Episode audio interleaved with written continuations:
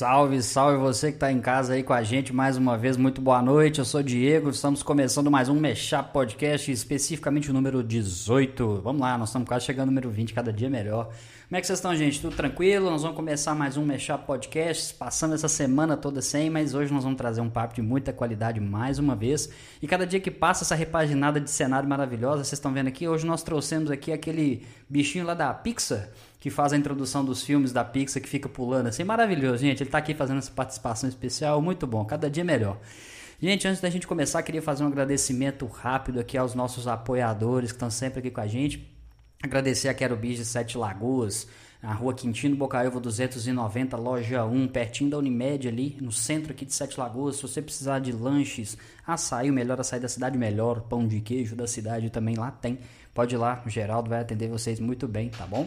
Agradecer também a Azul Cereja Laços lá de Belo Horizonte. Agradecer a Natália que está sempre aqui com a gente. Muito obrigado, Natália. Vocês acessem lá, arroba Azul Cereja Lacos no Instagram. Não se esqueçam, porque é, não tem o cedilha, tá? Então, senão vocês vão confundir lá. Arroba Azul Cereja Lacos. Tiaras feitas à mão, laços para os seus filhos. Tudo que você precisar lá tem, beleza? Manda uma mensagem lá. E agradecer também mais uma vez a, R, a arroba RR. Opa, agora sim. Vou, vou parar com a cerveja já de uma vez. Arroba R. É, é, eita! Quem sabe faz ao vivo. Bom demais. É RR Limpeza, arroba rr.limpeza no Instagram. Se você precisa de fazer a limpeza do seu estofado, sofás, colchões, restauração de piso, pode ir lá que a RR está sempre pronta para te atender. Tanto o Rafael quanto a Panda estão sempre lá à disposição. Manda uma mensagem lá para eles, beleza? E nós estamos na hora de começar e hoje eu estou me sentindo pleno, eu estou me sentindo completo, porque quem está aqui comigo hoje é Mano Marco. Meu amigo, Seja bem-vindo. obrigado. Ele não tá vendo a minha Oh, mão. caramba, gente. cara. É, depois eu explico. Pra quem não entendeu a piada, Mexá Podcast número 11, tá? Isso. Assiste lá, Janaína É. Barcelos. Por que, que ele não vê minha mão? Isso, Só vou fazer isso. um corte disso. É, o que a gente quer fazer é linkar, né? É o É. podcast verso aqui, Tá né? certo, tá Isso. certo.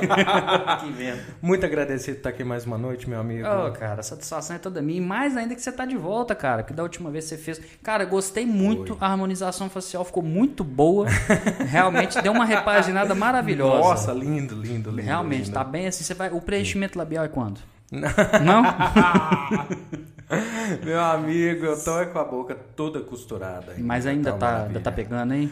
Não, não, agora tá tranquilo, né? Mas Entendi. tem todo um processo e tal. Tem- Entendi. Não, tá Mas certo. não tem esse Não, não? preenchimento no lábio, não. Aham, Não, sabemos. tem não, tem não. Não, tudo bem, tudo bem. Gente, ele não vai fazer, tá? É, viu, Gi? Não. é. Pra quem viu minha piscadinha, viu? Olha, Vamos começar? vamos lá, meu amigo. Cara, hoje nós trouxemos mais um convidado show de bola. Hoje nós vamos tratar mais uma vez. Nós vamos falar, como sempre, de assuntos muito aleatórios, porém sempre com humor, né? Claro. E quem melhor para poder conversar com isso, né? Sobre isso com a gente do que Gabriel Andrade. Seja muito bem-vindo. Ah, meu Deus, o áudio não veio. Pera aí.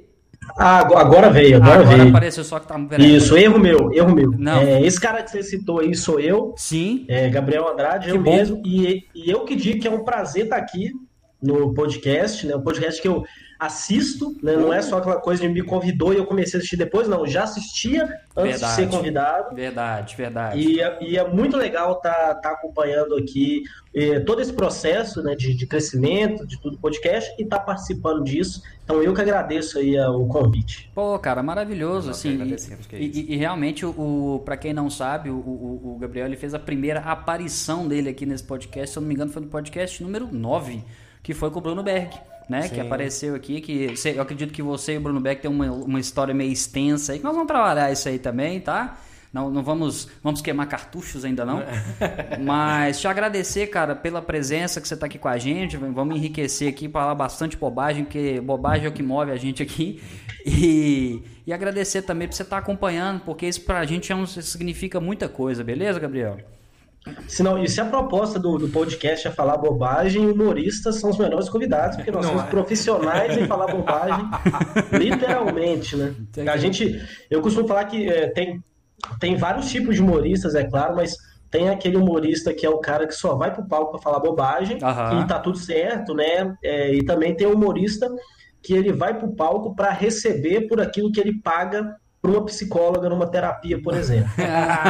a vida é cíclica, né, cara? Não é, é o efeito cara, é. dominó. Você vai pagando, É você vai comum, é bem comum. Eu até falei com a minha terapeuta que eu vou passar a fazer stand-up pra ela já de uma vez, porque o dinheiro que me dão pra fazer no palco, eu posso cortar o palco e só fazer terapia pro resto da vida, que eu acho que vai dar pra fazer as piadas que eu quero. Excelente, cara, muito bom. E por falar em terapia, já que a gente já vai começar dessa forma, cara, dá, não é a primeira vez que você tá vindo aqui pra bater um papo com a gente. Dá uma pincelada, velho. Fala com a gente um pouquinho como que você começou a entrar nesse... Uma pergunta, é porque você no seu perfil do Instagram, ele tá... Ah, gente, tá aqui, ó, o perfil do Instagram dele tá aqui, o arroba tá aqui na tela. Tá aqui na tela, né, mano? Tá aqui na tela, isso, né? Não, beleza. Só pra confirmar aqui mesmo, que daqui é muito longe, eu enxergo muito bem. É, então, assim, o arroba dele tá aqui, segue ele lá. Não se esqueçam de curtir essa live, compartilhar, vamos espalhar essa palavra, porque esse podcast é muito bom e só tem convidado legal aqui. Não se esqueçam, tá? Os apresentadores nem tanto, mas os convidados são bons. É, Gabriel, conta pra gente, cara, até pra gente conhecer um pouco mais do seu trabalho. No seu Instagram lá fala que você é engenheiro, mas não é do Havaí. Você é engenheiro mesmo? Sim, eu sou engenheiro formado, engenheiro eletricista. Entendi. Você é o famoso engenheiro não praticante, é isso? Ou você pratica? Não, pratiquei durante um tempo e não pratico nesse momento. Ah, nesse É exato isso. momento, entendi. Nesse exato momento. Mas o que, que aconteceu nesse meio tempo? Porque a gente teve até conversando com o Berg, ele também é, né? No caso, ele é, ele é engenheiro e arquiteto. O Berg é É arquiteto. arquiteto, isso, exato. Isso. No caso, é, é que a gente gosta de saber como que você embrenhou pra essa vida de comédia. Sim. Porque assim, a gente olha, pô, ah, eu era um cara engraçado, eu contava umas piadas e. Não, a maioria é, não, eu sou tímido.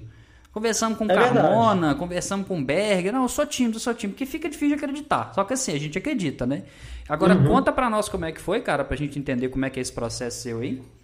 Sim, então não. E aí vou repetir a frase. Eu sou tímido de fato e sempre fui. Cara, isso é uma regra impressionante, tô impressionado. É, a, a minha, a- eu acho que talvez o que eu tinha de, dá pra falar assim, ó, isso aqui era um pouco engraçado, era que eu sempre consumi comédia muito durante a minha vida inteira. Uhum.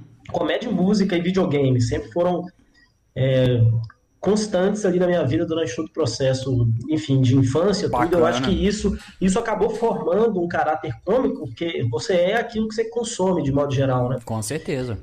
E, e aí eu, eu, eu passei na faculdade quando eu tava. E assim, eu era o cara engraçado da sala. Se alguém chegasse na sala e perguntasse quem que é engraçado aqui na sala, era eu, o cara que fazia uma piadinha com o assunto que a professora falava, o cara que fazia todo mundo da sala rir em pontos Uhum, específicos. Saquei. Mas nunca foi aquela pessoa de ir na frente da sala e fazer coisas engraçadas, ou ser o palhação da sala assim. Não, eram coisas pontuais que eu falava e a galera ria. É aquele, é aquele famoso postei e sai correndo, é isso? Isso, Ah, e, era, e assim, e era, não era um destaque da sala ali e tal, mas assim, eu sempre era representante de turma, Uhum. porque eu sabia lidar com os assuntos de uma forma mais equili- equilibrada e tal. Eu conseguia conversar com a diretora, eu conseguia né, falar de assuntos que estavam acontecendo ali de Uhum. forma para a diretora rir também e tal. Então, isso ali sempre, sempre aconteceu, mas isso é muito distante de ser humorista, de fato. Certo, Uma certo. pessoa ser engraçada na escola não significa muita coisa do ponto de vista prático de, Uhum. de stand-up, né? O humor Talvez como profissão, coisas. né? Profissionalmente Sim. falando, né?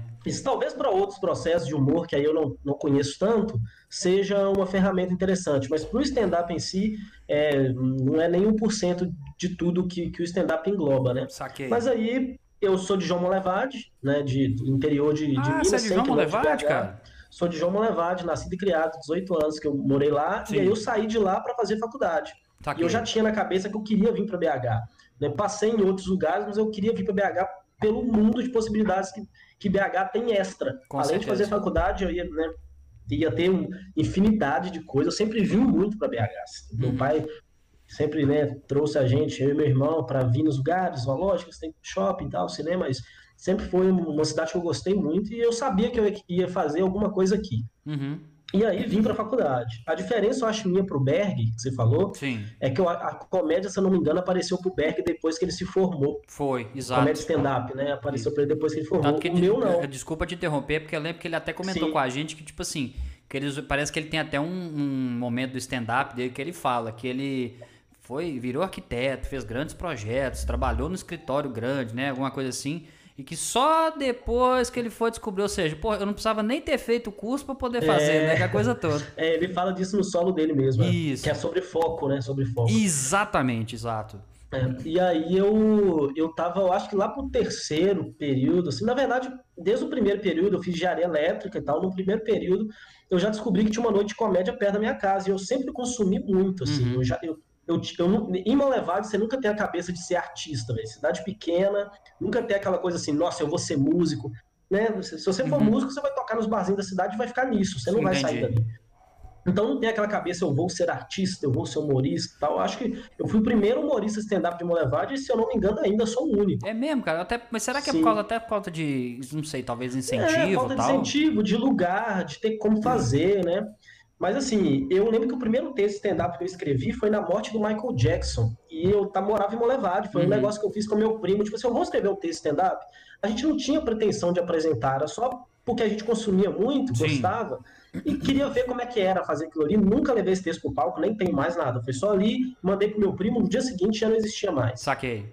Então tinha aquela coisa ali de gostar muito. Aí eu vim pra cá, eu, eu morava na rua São Paulo, bem no centro, Sim. e no edifício JK, pra quem conhece BH, é aquele edifício do relógio do Itaú. Uhum, exato. Então, Como é que é, ele- mano? O irmão tem um apartamento lá, ó, tá vendo?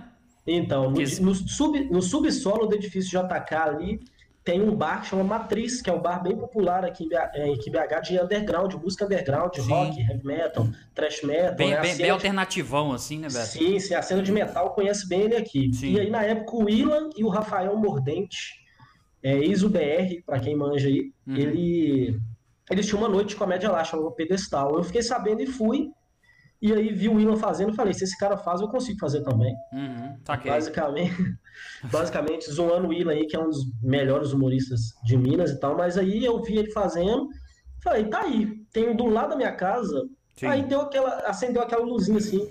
Vou Por- tentar fazer Por isso. que não, né? Por que não? É, tô assim, aqui, sempre gostei e tal. Aí um dia eu encontrei com o Ilan jogando, é, caçando Pokémon no centro de BH. Opa, realmente. E ele conseguiu? Ele já se tornou um mestre Pokémon hoje, não? O Ilan é o nerdão da, de, de, de marca maior, assim. Opa, sem cara. dúvida, ele já chegou no nível máximo de qualquer coisa que ele, que ele se propõe a fazer. Entendi. Ele Até já, na e, comédia, ele é o tipo, maior nerd de comédia, assim, que eu conheço. e e ele já tem todas as insígnias, não? Ah, bem provável, bem Ah, provável. O cara. fazia só isso, né? É, basicamente, o Ilan tem dois hobbies, que é Pokémon e ter depressão. Ah, ele beleza. Trabalha, ele trabalha Ele faz, ele faz por esporte, então, entendi. Isso, ele equilibra esses dois hobbies aí o tempo todo. Que coisa, hein? Mas o Ilan hoje é um dos meus melhores amigos da comédia, assim. Sim. E aí eu vi ele fazendo, aí eu vi ele na rua, falei, ô Ilan, é, como é que faço pra fazer isso aí? Ele, cara, quem começa, chama Open Mic, escreve cinco minutos e me fala. Aí eu peguei e falei assim, eu já tenho cinco minutos, nem tinha, mas é, É. porque eu queria fazer o mais rápido Você possível. queria causar Aí- aquela impressão. Pô, o cara já tem. É, Não, vambora sim. lá, ué. Aí ele falou, quinta-feira você pode ir lá. E quinta-feira vai lá e faz. Vai ter uma noite do texto novo, vai lá e faz. E aí nessa noite que eu fui, tava o Desculpa Qualquer Coisa toda, né? Berg, Basílio, Carmona. Mas foi exatamente É, naquela noite que você foi? Sim, fui naquela noite, assim, Saquei, na saquei. quinta. E tava quase a cena da comédia mineira toda, assim. Eram, acho que, 12 caras e eram os 12, eram os 12 maiores nomes naquele momento, né? Então, o Santes, o Guest, o... Tava a galera toda ali, o Cara, Paulo Araújo, desculpa, o você falou, que, você, você falou que foi que ano isso, perdão? Isso foi em 2017. 2017. É relativamente recente, né? Assim. Isso, não, quatro anos de comédia não é nada, né? Tem uma frase dentro da comédia e tal, se eu não me engano, essa frase é do Luis C.K. Hum. Se eu, eu posso estar falando errado aí, mas se não me engano é dele. Ah, qualquer coisa a gente edita depois. É tranquilo. Sim, o não, é o cara. de menos. o É cara- muita frase para decorar. Mas ele fala que o seu tempo de comédia, é, na verdade, é o seu tempo de vida. Uhum, Então eu só tenho, seria como se eu tivesse quatro anos de vida, né? Então, comparando assim, Uhum. é, comicamente falando Sim. e tal, é como se eu fosse uma criança de quatro anos sendo ser humano. Entendi. Então é, é pouco tempo mesmo e, e- e realmente é, falta muito. É, não, Assim, mas, ah, mas eu vou até aproveitar, vou te fazer uma pergunta aqui. Mal Sim. desculpa, é porque quando a gente conversou com o Berger, a gente teve uma surpresa que pegou realmente a gente, muita surpresa. Quanto que você tem de altura? 1,66. 1,66, tá vendo, irmão? Isso não é um padrão. Porque o, o, o Berger falou assim, ó, eu falei com ele, não, o maior comediante de stand-up e tal, por causa da altura, né? Aí ele falou, não, mas o Gentili é alto, o Tiago Carmona é alto. O Porque- Rafinha é alto. Cara, na hora que ele falou que o Thiago Carmona tem 1,90 1,90 que ele falou, é isso? É, o Thiago Carmona é Caramba, grande. bicho, eu assustei, cara. Achei que o Thiago Carmona fosse da minha altura. Pô, o cara é, Bom, sei lá. é, agora, agora que você tem a noção, depois eu volto de como eu comecei, mas agora que você tem noção da altura do Carmona, eu vou te contar uma história que uma vez eu fui fazer um show Carmona em Patinga. Sim. Foi, se eu não me engano, foi o Desculpa Qualquer Coisa todo, Uhum. e eu que já trabalhava com eles, né, produzindo e tal. E o Basílio não ia dormir em Patinga. Se eu não me engano, ele tinha alguma coisa na rádio e ele voltou no mesmo dia. Sei. E aí a gente pegou dois quartos num hotel lá, que era parceiro nosso. Sim. Beck e Costoli, como já moram juntos, já, já tem ali a convivência mais fácil, Sim. Já foram dormir juntos ali e eu fui dormir no mesmo quarto que o Carmona. A gente ficou até 4 horas da manhã, até 4 horas da manhã conversando sobre anime. Assim. O Carmona é um cara aleatório total de assunto. De anime. De anime, é. Na moral, Aí- o Carmona, cara, é outra coisa que eu não consigo ver. O Carmona. Eu, eu, tô. Eu tô meu, meu conceito do Carmona é muito diferente, cara. Eu preciso trabalhar isso. Não, o Carmona é, o Carmona é assim, é um cara aleatório de assunto. Né? Aí a gente ficou até 4 horas da manhã e, e Patinga é muito quente, né, velho? Então a gente Sim. foi pra varanda ficar trocando ideia, não sei o quê. Que doideira. Então tava eu de shortinho, sem camisa, e o Carmona de, de cueca na varanda. Eu com 1,66, o Carmona com 1,90. A gente, olhou, a gente olhou pro lado assim, tinha uma pessoa numa janela do prédio da frente olhando pra gente assim. Eu só fiquei imaginando o que, que essa pessoa estaria pensando a partir daí. Mas enfim, graças a Deus não aconteceu nada. Ai, desculpa a falta de respeito aqui, mas eu dei conta. Não.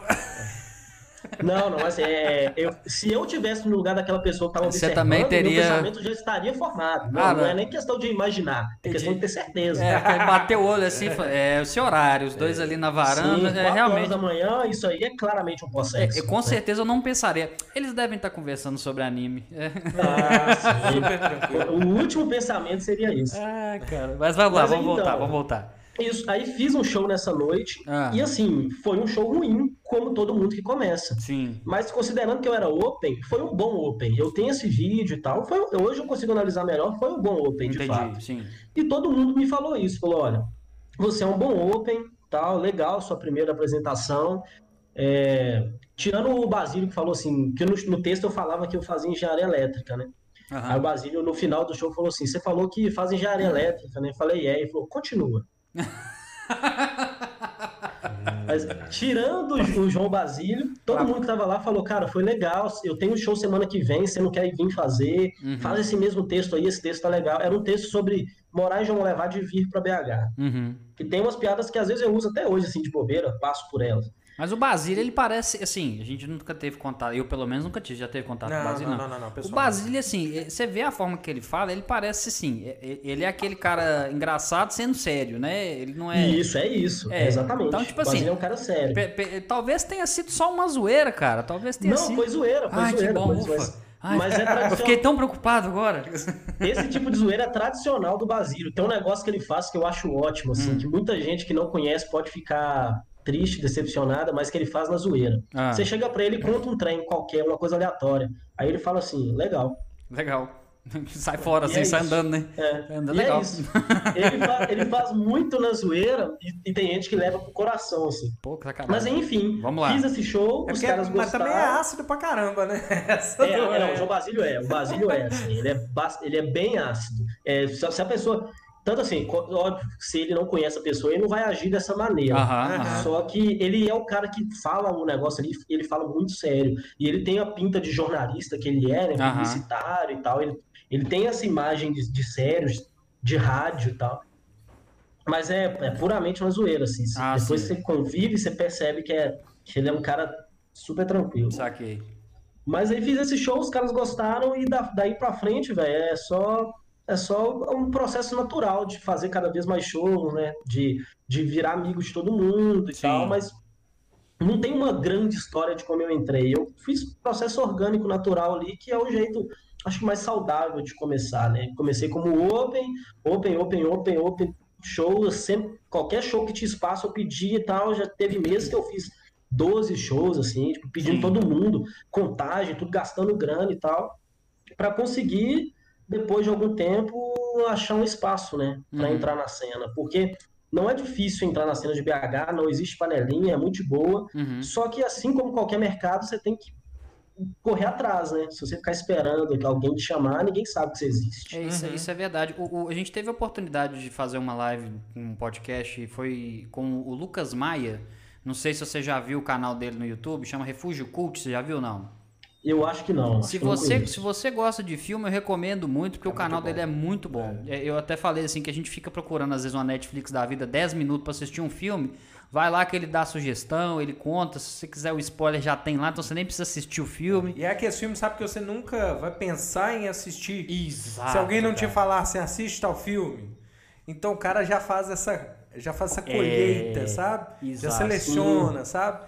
E aí pega aqueles filmes que não saem em cartaz, aqueles filmes que a gente não fica sabendo. É. A não ser que você seja, né, muito sangue no zóio Tanto mesmo, que né? saiu um Sim, filme, tanto sim. que saiu um filme recentemente na Netflix que eu, eu, eu até falei com a, com a com a Ellen, minha esposa, que é, é, pra gente assistir foi indicação dele, chama Oxigênio.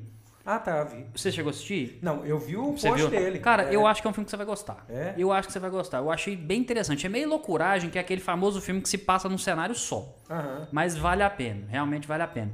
E eu tô comentando dele aqui, Gabriel, é porque é o seguinte, cara, é, é igual você falou, que é- é- você vai seguindo esse momento orgânico que você vai. Faz o, o- você vai lá, produz, faz seu stand-up, vai fazendo 12 shows no mês, Sim. tal, aquela coisa toda. E é o que ele falou, cara, o canal, no início, aquela época e tal, sei lá, tava com 500 inscritos, mas resolvi continuar. É porque você tem que estar sempre produzindo. Você não pode parar. Então o cara, o cara hoje tá com quase um milhão de inscritos no canal dele. Tá com, sei lá, mais de 800 vídeos já colocados também no canal dele, que é muita coisa também, entendeu? E, e a gente vê que é bacana, porque assim, a gente vai formando esse conceito, vai pegando de um, ah, humorista, ah, o político, você vê que tudo é constância, cara. A gente, Sim, a nós, tem, tem Open que já começa com a visão deturpada, achando que você começa com um solo. Uhum. E você não tem, cara, porque um solo demora muito tempo pra você compor. Sim. É um negócio. É uma coisa que é unânime entre os grandes humoristas do mundo, né? Uhum. Tanto no, no Brasil quanto nos Estados Unidos, mas principalmente lá, que são as escolas formadoras de tudo que existiu depois, Sim, é que é escrita e palco. Uhum. Não tem outra coisa, não tem outra fórmula. É escrita e palco, escrita e palco. Você quer ficar bom, é escrever muito e apresentar muito, o máximo que der, pro máximo de pessoas que der, é, na maior diferente, nos maiores diferentes tipos de plateia que der. Uhum. Não, tem, não tem outra forma de conseguir ficar bom em stand-up. Né? Você pode ficar bom como showman, tipo o Whindersson. O Whindersson começou Uhum. com textos escritos por, por outras pessoas. certo. Ele tinha roteirista stand-up. Mas ele era um bom showman, né? Ele, ele, ele sabia falar, ele sabia Ele é, ele é aquele comunicador nato, né, velho? Sim, sim, mas ele não era humorista stand-up. Ele, Uhum. ele se tornou depois que ele quis aprimorar naquilo e entrar naquilo e já tinha público para ver. E o Whindersson, é que a gente não. Né, galera de fora não vê tanto, mas o Whindersson fez muito show para pouca gente. Tipo assim, ele Sim. não avisava que ele ia aparecer um dia no Clube do Minhoca. Uhum. Ele ia lá e fazia e testava. Né? Então, não é que o Whindersson hoje ele tá bom porque ele, sei Sim. lá, sa- saltou etapas. Não, ele precisou passar pelo processo de teste. Tem facilidades, né? Porque o Whindersson, se ele posta um story, ele faz um show por dia, se ele quiser. Sim, exato. Mas, mas assim, não é. ah, Não, não, não existe. Não existe encurtar o processo. Claro, ele faz sentido. Você tá me falando disso de ter começado, ter feito shows menores, me lembrou de uma piada dele mesmo. Que particularmente eu achei bem legal. Que tem aquele grupo de stand-up lá, os. Que no caso eles se juntam, né? Com os quatro amigos, né? Sim, Que sim. é o Afonso Padilha, o Thiago Ventura. Márcio Donato e de Lopes. Exatamente. Eu lembrei aqui, veio na minha mente aqui, impressionante. Minha É, voz não da é? minha consciência é incrível. É, sacanagem. O, eu lembro que quando teve uma participação do Whindersson, ele chegou assim, ô gente, antes dele começar, falou, quantas pessoas que tem aqui hoje? Aí o, o Thiago Ventura, não, tem 700, ele 700, que bom. É, tá lembrando muito meu início. Essa piada é muito boa. Eu, cara, eu achei, eu achei muito legal, cara. Eu realmente, eu, eu dei moral porque aquela ali foi muito boa. Os caras já chegam e olham pra ele assim, hum, chato. Nossa. Tipo isso. Velho, mas assim... Hum. E, e é uma coisa que é. Assim, eu, eu, eu me inspiro muito, espelho muito o mercado americano, né? Porque eu sou nerdão assim também, estudo bastante o Sim. mercado americano, os humoristas de lá e tal. E é uma coisa padrão, velho. O Chris Rock Uhum. tem uma, tem uma entrevista do Dave Chappelle que ele, que ele, ele é, montou um comedy com o Chris Rock, né? Sim. E aí eles estavam no. Quando você fala um comedy, é aquele Comedy Club? Isso, isso foi até, foi até no Joe Rogan essa entrevista. Sim. E o Joe Rogan pergunta, ele tá conversando lá e tal, e aí ele fala que ele perguntou pro Chris Rock, assim, Chris Rock, pra você qual que é a plateia ideal? Todo humorista tem essa resposta, tipo assim, quantas pessoas Uhum. você entra e se sente confortável, assim, a sua plateia ideal, quantas pessoas são? Aí o Chris Rock respondeu assim, 6 mil. 6 mil? 6 mil. E Cara. o Dave Chappelle, o rei Dave Chappelle respondeu 200 pessoas. E 200 pessoas eu acho que é a resposta mais comum, assim. É um público muito legal. É, é muito confortável de fazer para 200 pessoas, é o número ideal. É porque, pra tipo, cima disso. Não, não, é, fala assim, pelo menos eu, eu nunca tive essa, né, essa visão especificamente, mas você, fa- você falar pra, sei lá, menos do que isso, não é que é pouco, mas, sei lá, dá a impressão que às vezes falta, né? Sim, Agora, muito mais é, do que eu- isso também toma uma proporção diferente, né, velho? Eu, pessoalmente, gosto de 60 pessoas. 60 Isso, pessoas. para mim, é a plateia ideal, 60 pessoas. Mas é óbvio que é difícil ter 60. Uma atriz cabe, tipo isso, 60 pessoas. Se eu sei cheio atriz, é, o- é ótimo. Saquei. Mas, por exemplo, não tem teatro de 60 pessoas, tem o Clube do Minhoca, que é isso também Uhum. e tal, que é um show bem legal de fazer. É, mas, enfim, é, é difícil mesmo. E aí eles, eles falaram sobre isso e tal. E por que, que eu citei isso? Porque o Chris Rock, ele faz show para 25, 26 mil, porque além de ser um Caramba. grande humorista stand-up, ele é uma super celebridade, né? Tem série sobre a vida dele, que inclusive é uma das minhas séries de comédia favorita Uhum. que é Todo Mundo Odeia o Chris, né? A série sobre a vida dele. Tem inúmeros filmes que o Chris Rock tá. O Chris Rock, ele é tão celebridade quanto o Adam Sandler, assim. Então ele é muito gigante. Tranquilamente. E tem um, tem um DVD dele que ele gravou em três países que falavam inglês. Se eu não me engano, foi aos Estados Unidos, África do Sul e eu acho que Austrália. Não sei se é Austrália ou Inglaterra, acho que é Austrália. Uhum. E ele faz um mashup. Olha só aí. Olha o só, hein? Rock. Quem diria? Aí. Chris Rock copiando nossa ideia. Eu tô. eu tô- copiando o conteúdo. É. Ele faz um mashup ali de processar. entradas desse, desse solo e são errado. plateias enormes, cara. São estádios. Cara, Ele encheu três estádios em três países Pois diferentes. é, mas é o que que acontece? Ele Usou aposto que ele nosso com- nome. É, é por isso que É. tá dando isso aí. Meu Deus Sim, do sim. céu. Eu tô, eu tô, gente, é um ultraje, Nós sabe? vamos conversar amanhã. Eu vou boicotar esse filme que tá saindo, que Corta- o roteiro é dele. cortando- é, copiando os outros é fácil demais. Aí fica- aí fica fácil. o Ô, estádio. Aí eu, vou bloquear, eu vou bloquear ele no meu, no meu Facebook. Manda uma mensagem. Não pode mandar uma mensagem pra falar, o Gabriel. Não, falou melhor isso. só. Bloqueei. Quando bloquear, ele vai É, já sentir. corta o mal, né? Já corta É. o mal na raiz. É, o irmão é meio amanhã, rancoroso. é. amanhã ele vai Mas estar aí, perguntando, mas é- por quê, mano? É, porque, né? Amanhã ele Sim, pergunta. não, é sem dúvida, ele vai te ligar, ele vai Hey, te ensinar hey, mano. do podcast. Não, rei, man. Deixa eu falar. Mano, é foda. É, mas, é, é, mas assim, vamos lá. Eu, é inegável a questão do, do, do sucesso dele. Realmente, ele literalmente move multidões e tal. Só que eu preciso fazer uma observação rápida aqui. Você curte filmes, assim, em geral, você gosta? Gosto, gosto. Filme de terror, você, você curte? Cara, eu não costumo assistir muito porque eu não me ligo muito com a história. Certo. Não é, que, não é querendo parecer o super inteligente que eu não sou, mas eu gosto muito do filme que tem um, Sim. um porquê das Não. coisas estarem acontecendo. Tranquilo. Exato. Eu tenho, eu tenho um problema com. Você deve ter um problema com filme de zumbis.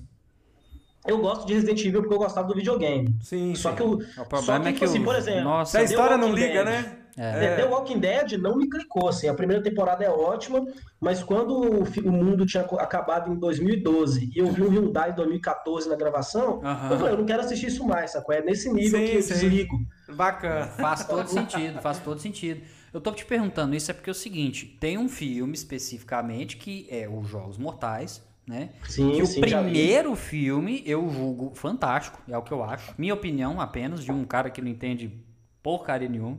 É o famoso baseado em nada, né? Que eu gosto de falar, Sim, é baseado em É, nada. O Chris, o Chris Rock vai estar no próximo, né? Ah, É, essa parte é. sua, essa parte sua que não, você não entende porcaria nenhuma, foi muito sucinta e muito correta. Tá, tá de parabéns. Foi mesmo? Foi. Obrigado. Eu acho que o primeiro passo é reconhecer.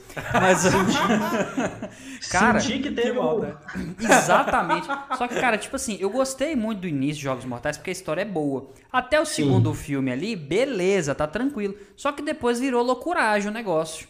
E eu, Sim, eu, sim. eu estava, estava alimentando uma possibilidade desse filme ser até legal. Mesmo com o trailer tendo uns detalhezinhos e tal, não assisti ainda não. Mas assim, cara, eu tô. Eu perdi completamente a esperança. De, de que Então, esse aí filme é- seja bom. Porque você sabe que É ele não só escreveu, que eu acho que ele é o roteirista, que a ideia foi dele. Sim, Como ele, ele é o principal. Sim, sim. E ele tá muito Então, caricato, acho- velho. No trailer ele tá muito acho caricato. arriscado, velho. Acho arriscado, porque é um negócio que o humorista.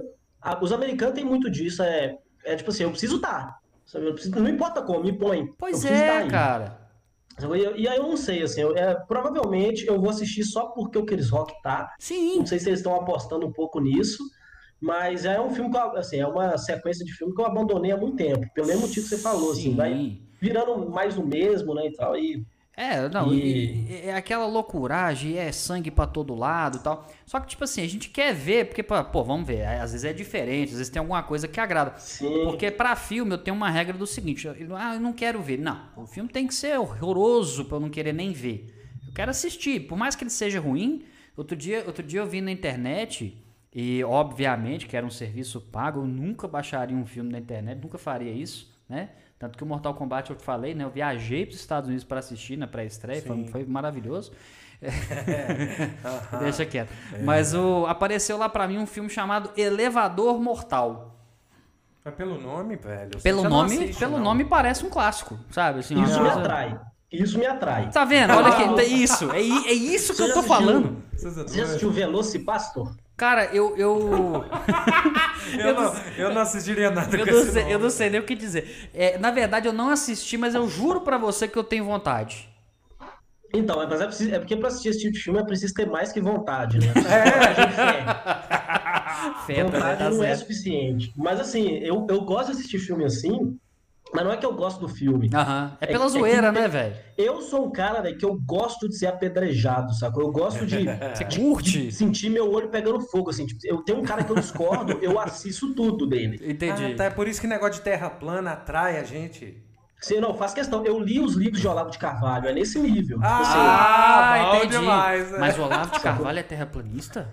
Não, ele, ele é retardado. Ah, não, tá. mas ele, ele já falou que os terraplanistas podem ter razão. Ele não é, mas deixou Ah, essa não, dele. tudo bem. Eu fui Então, tentar. assim, eu, eu gosto, eu gosto que meu olho sangra. E eu tenho. Eu tenho. Eu gosto é, do meu olho assim.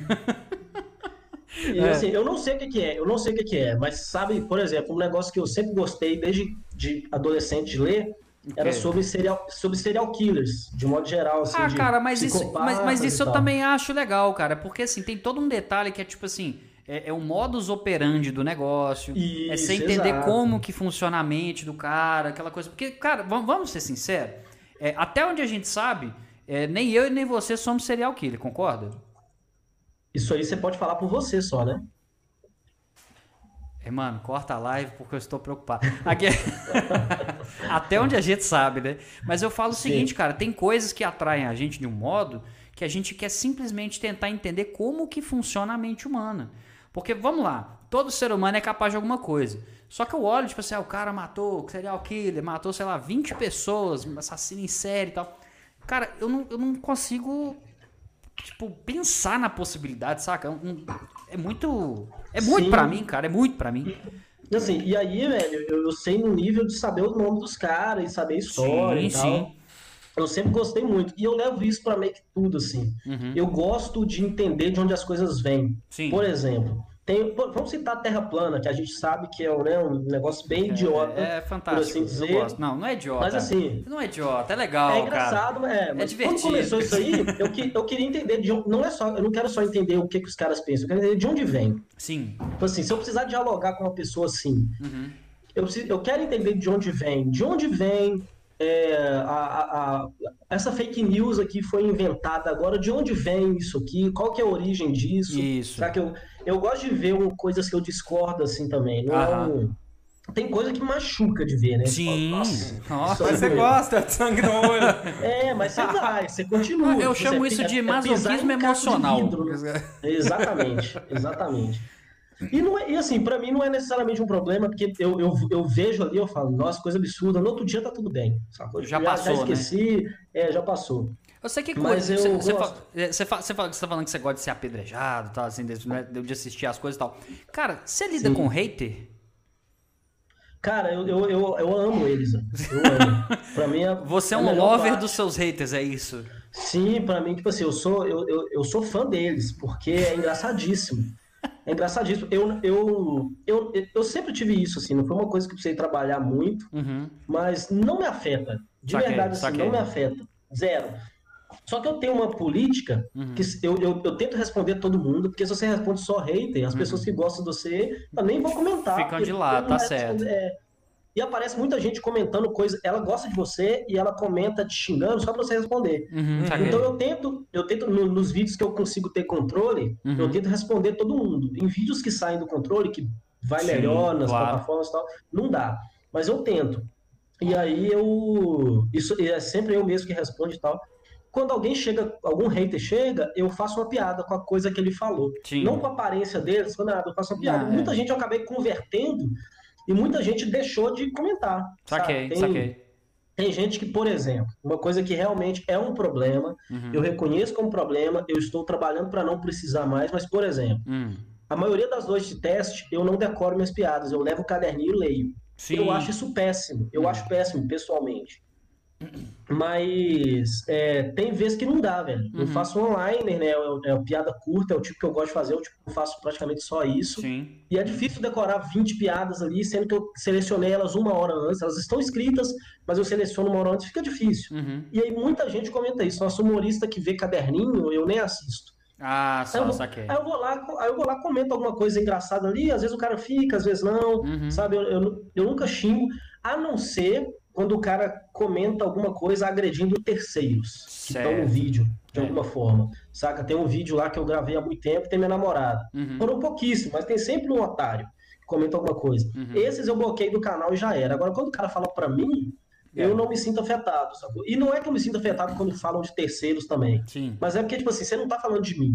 Entendeu? Saquei. Aí é é uma coisa que eu não, eu não quero ter controle sobre isso. Uhum. Aí eu vou lá, só deleto, bloqueio o cara. Se você não gosta, você não vai ver nunca mais. Tal, tchau. Beleza. É. Sabe? É ótimo.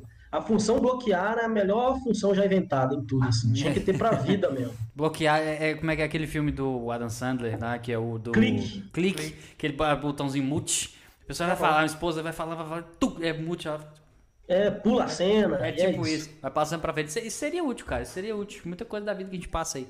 A deletar as coisinhas assim, ó. Tem no Mercado Livre? Voltar e poder falar de novo, né? Isso, cara, isso é verdade. Ou então fazer uma bosta absurda e aí voltar logo em seguida, fazer de propósito. Cara, eu tenho, eu tenho a visão bem prejudicada. Isso seria bem útil quando a pessoa fala assim: pega aquilo ali pra mim, que eu tenho, um- eu tenho uma deficiênciazinha pá, de visão mesmo e tal. E, e Uhum. imagina. Ezinha, viu? Ele não viu minha mão aqui cumprimentando ele no Isso, começo da é, live. é, ele viu isso, é verdade. Você viu? Imagina, Ezinha, o, pouca o- coisa. o irmão falando assim: não, ele não viu minha mão. Aí eu pausava, voltava. Aí na hora que ele estendesse a mão, eu já, tum, entendeu? Ninguém ia nem ficar sabendo, cara. Ia ser lindo. Eu ia adorar.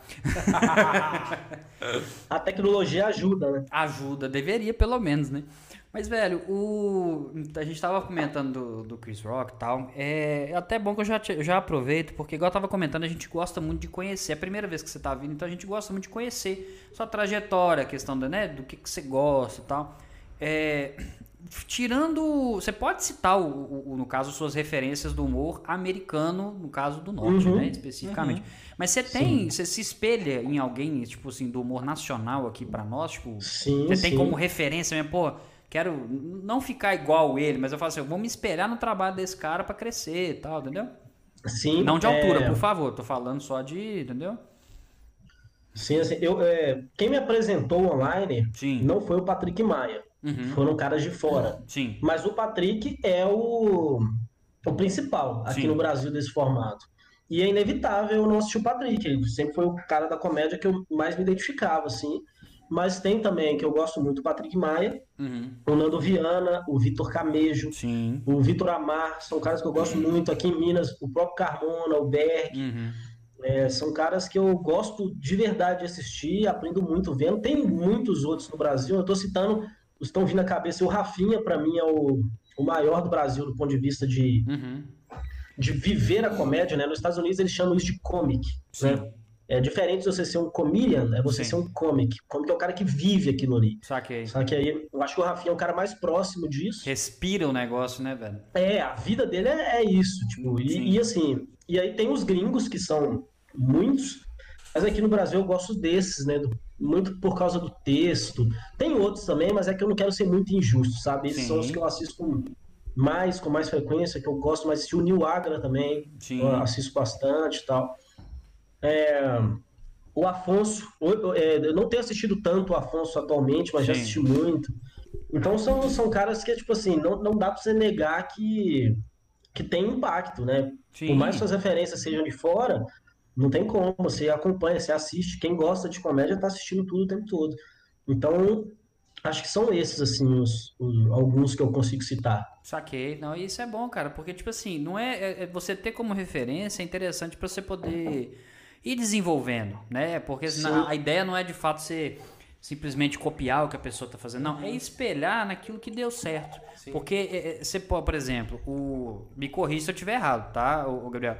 Mas assim, o- a forma de humor do Gabriel, ela é bem diferente da do, do Bloomberg, por exemplo. Sim, são, sim, são, são- exato. são bem distintas, mas ainda assim são muito boas. Eu, eu, eu confesso que eu tenho uma certa. A gente já chegou até a citar isso, que eu tenho uma certa dificuldade com certas piadas de humor negro. Esse humor, às vezes, mais pesadão, alguma coisa assim. Aham. Exemplos que a gente sempre cita, né? Ah, um de Lopes, um, um- um- o próprio Léo Lins tal. Mas assim, é- é, eu confesso que as que você fez, elas, elas me divertiram. Sabe assim? É, que, Sim, cara, mas quem, Cê, cê- cê- vamos falar assim, você cutuca, mas você pega leve, sabe? Assim, acho que me. Eu identifiquei, sabe como é que é? Sim, sim, mas, mas quem que vocês gostam? Vocês dois, vocês gostam de, de que humorista brasileiro, por exemplo? Ó, você quer começar? Fica à vontade. Eu, eu, eu não vejo nada errado no humor do Léo Lins, por exemplo. Eu gosto. É, eu não, gosto. Não, não é nada errado, não é isso. E eu acho eu- inteligentíssimo. A- agora, realmente, ele tem uma questão que é o seguinte: realmente não é para todos os públicos. Sim. Eu gosto do Rafinha, acho o Rafinha bacana demais. Uhum. É, tem, os humoristas parecem ter algum problema com ele, né? Porque você vê aí eles falando de altas tretas aí com o Rafinha, né? É, vez ou outra aparece alguma coisa, né? Mas ele é um cara bacana. Uhum, eu acho ele um cara muito bacana. O Nil Agra mesmo, eu gosto muito de escutar o Nil Agra. Acho muito divertido. Eu coloco lá em casa pra escutar e vou fazendo as coisas. Exato. É. Faço muito isso também. É bom demais, é bom demais, é um alívio, né? Parece que é um momento onde você não quer assistir algo, Uhum. mas alguém ali conversando é muito bom. Isso, É ótimo. exato, você vai é? divertindo. No, no meu caso, eu particularmente, até porque eu peguei aquela época, da, da- igual eu falo, eu sempre comento isso, que eu peguei aquela época de, daqueles desafios lá do Faustão, Sim. da Ana Hickman, esse negócio. Então acabou que eu conheci muito, muita galera de stand-up lá. Sim. Então, por exemplo, Sim, eu sim. sempre gostei muito do próprio Tiago Carmona. Eu fui, vi, desculpa qualquer coisa. Exato. lá, Pois é. Muito bacana. O próprio pessoal. Bruno Berg eu gosto, é, é- é bastante até, né? e- e o estilo de humor dele eu acho bacana. O de, de fora que eu falo assim, né? de fora do estado. O Afonso Padilha, eu gosto da, Padilha. da- da forma como ele tá, porque assim, É, o Afonso eu acho ele muito mim, tá lá em- naturalzão. é, ele tá. Eu gosto muito do Murilo Couto. O Murilo é bom, já falei isso, É, ele parece um desenho animado. Eu, É, eu olho Murilo, ele, eu vejo um desenho pra ele, animado. Você fala assim, velho, eu não sei se ele finge, O Murilo ele é é um dos favoritos jeito. também. É bom demais. É, ele é bom, Murilo ele é é um dos bom. meus favoritos. Ele é um cara que eu assisto tudo que posta, assim, porque ele é, ele é muito diferente do convencional, Sim, sabe? sim. E aí eu, eu gosto de observar, assim, o Murilo, eu gosto. É, e, e o, É. o outro cara, só, só para concluir, e o outro cara que eu Sim. gosto bastante, e, e eu confesso também, minha esposa gosta muito também, ela não é tanto do stand-up. Mas quando ela identifica, assim, ela gosta, ela acompanha, que é o Estevan Gaipo, velho. Sim, sim. O Estevam, eh, sei lá, cara, eu olho pra ele e parece que ele tem um trenzinho diferente, assim, na hora de conversar. Eu não sei se ele é autêntico demais, ou não sei. Chama desnutrição. que ele tem de diferente. É boa, é, faz, faz sentido, cara, é, faz muito vai. sentido. Mas, então assim, é- é- eu acho que é um tipo de humor específico. Ó, eu acho o Léo Lins muito inteligente, eu realmente acho. Tanto que Sim. tanto o Berg quanto o, o, o Carmona, eu falei, eu sinto falta do Léo Lins não fazer humor negro. Dele fazer aquelas piadas inteligentes que ele sempre fez. Só que é uma Sim, escolha é dele. Eu não me sinto ofendido pelas É, piadas não, dele, não é eu isso. acho que me parece que é uma coisa mais comercial. A Uhum. impressão que eu tenho é, tipo assim, ele viu um nicho pouco explorado, da Isso. qual ele, ele seria o, o carro-chefe, seria o- Referência é, na parada, na né? parada. É, pode ser uma estratégia de mercado, pode Sim. ser que a carreira dele caiu naturalmente para isso, mas eu concordo com o Berg, sim, Uhum, que e com o Carmona, né? Sim. E eu acho que a maioria da galera sente falta de ver ele fazendo algumas outras coisas, mas é planejamento de carreira, ou até Isso. prazer do que o cara gosta. Porque, por exemplo, o, o- o formato convencional, né, que cada um se difere ali, mas, por exemplo, Carmona, Berg, Esteva, eles têm um formato convencional de fazer o stand-up mais fluido, às vezes Isso. contando uma história e tal. O meu não, o meu é, é one-liner, é muito parado, Uhum, é muito menos comercial, uhum, só que é muito melhor, é, eu me sinto muito melhor fazendo.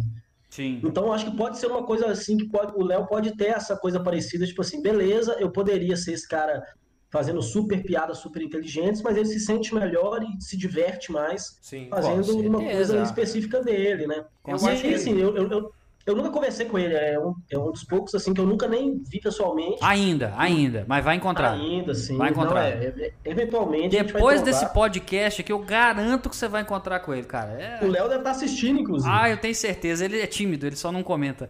Um abraço, Léo. Vou marcar É. ele. Sim, mas é, você falou que as minhas piadas não ofendem. Não, não, não. É tipo assim, eu particularmente, eu Sim, gostei sim. do estilo. Há quem possa se Sim. ofender, isso aí é detalhe, mas, né? É, mas eu vou te dar um exemplo.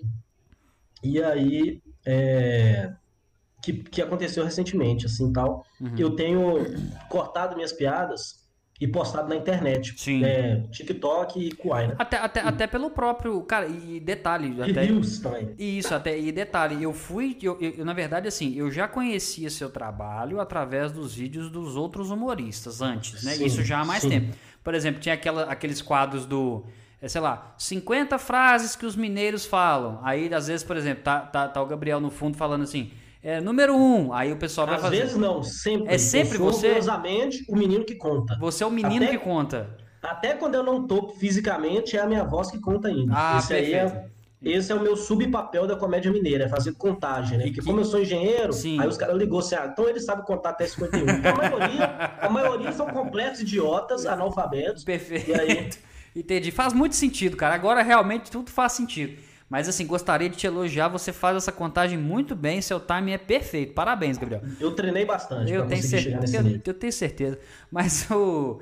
É, é que eu, eu, eu via, só que ali no caso, esses vídeos a princípio eu não tinha visto. Eu não tinha reparado. Aí, belo dia, muito tempo atrás, eu, eu vendo pelo TikTok também, eu vi a sua página. Comecei a seguir justamente porque eu gostei das piadas. E depois de um tempo, fui acompanhando, acompanhando, acompanhando. Belo dia, até onde ele estava, assistindo podcast aqui com a gente. E, e como é que é interessante a, é? a- parada do negócio. Mas você tava falando de não ofender, que você tá cortando, mas eu só ia comentar Isso. como que eu tinha conhecido, entendeu? Sim, sim. E assim, é...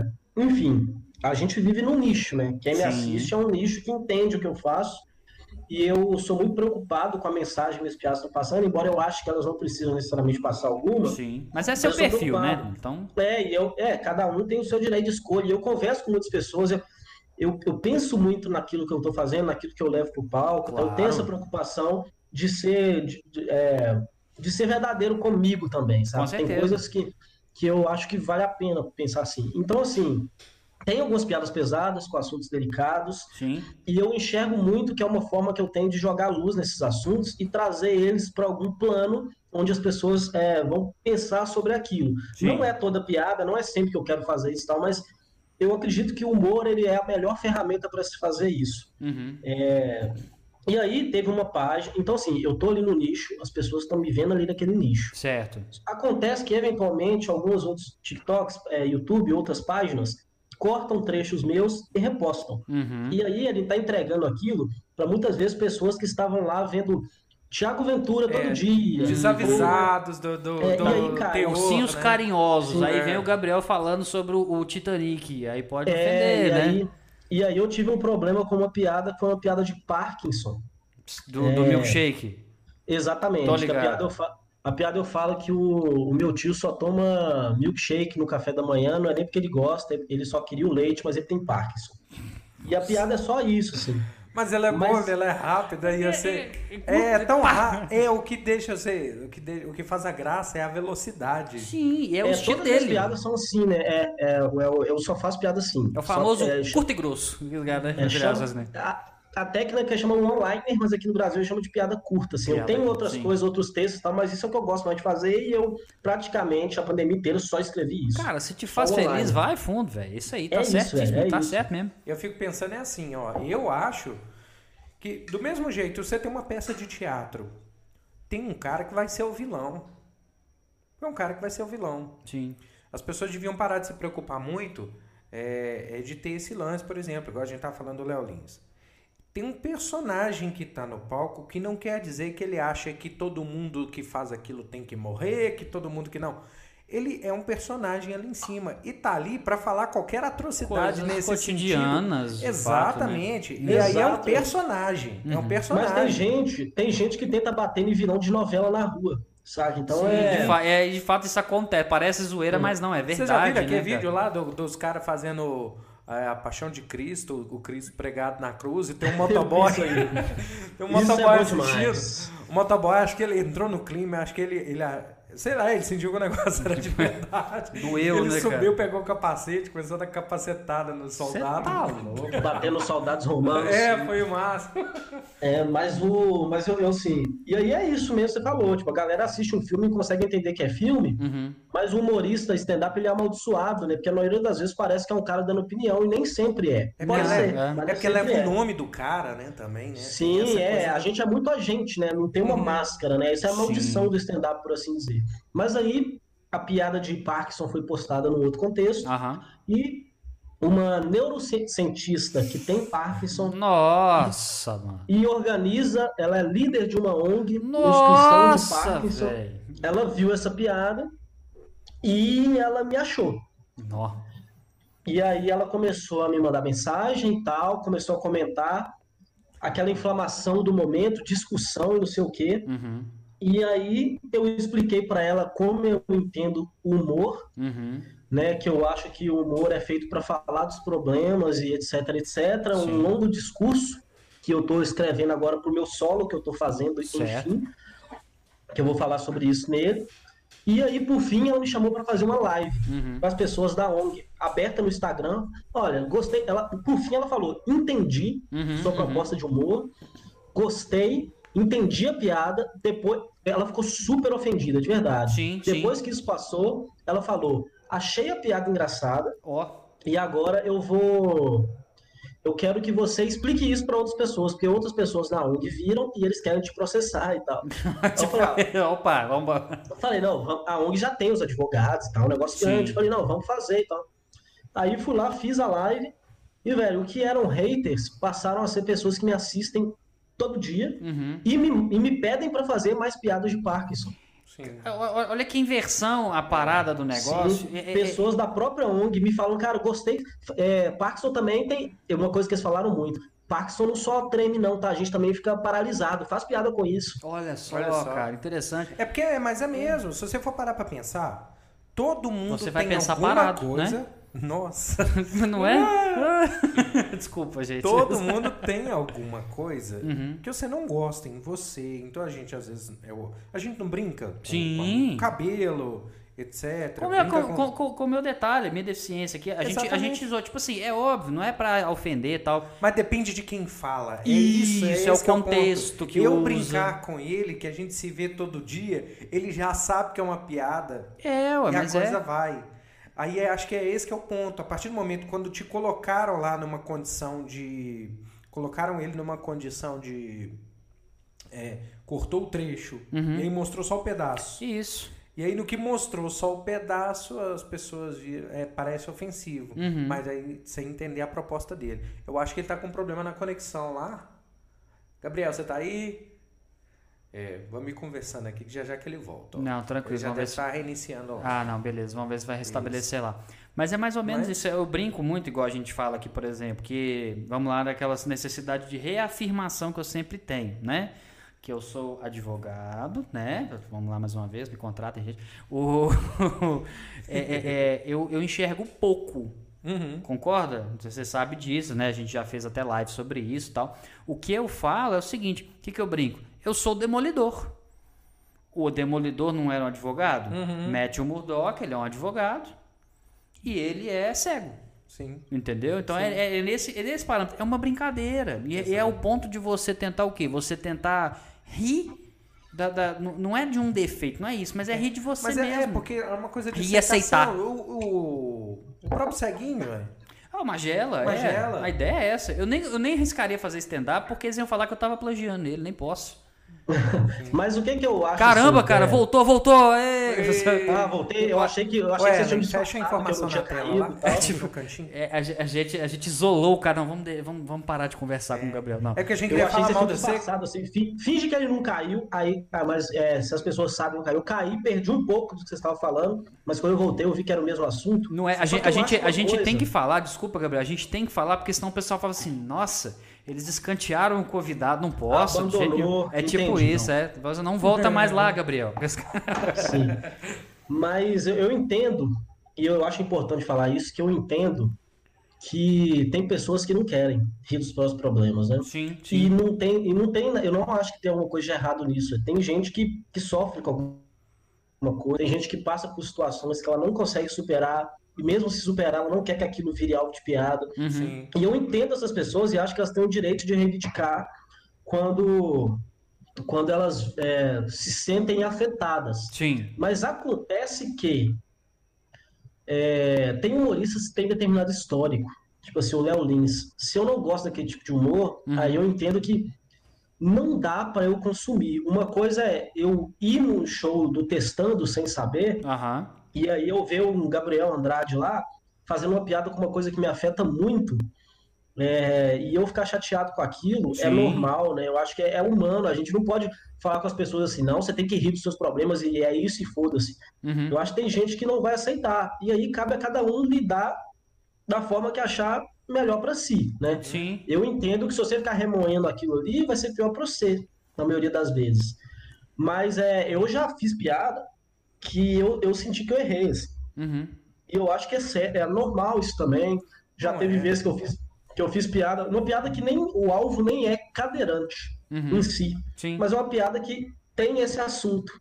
E aí um- tinha uma menina cadeirante na plateia, e eu só vi depois, eu falei, putz, vai achar mó ruim, mas ela não, ela super se divertiu com o show, tirou sim. foto comigo depois, Uhum. saca? Então, é, como eu acredito que a melhor forma de encarar os problemas é rindo deles, Sim. eu faço humor dessa forma. Se uma pessoa não acredita, é, ela vai atrás da forma que aquilo se compensa para ela. Se não é com humor, né, vai ser de outro jeito. Mas o que eu não posso fazer é não ser fiel ao que eu acredito. Então, por mais que isso me traga alguma- alguns percalços no caminho e tal, é o que eu acredito de verdade. Então, eu vou seguir fazendo.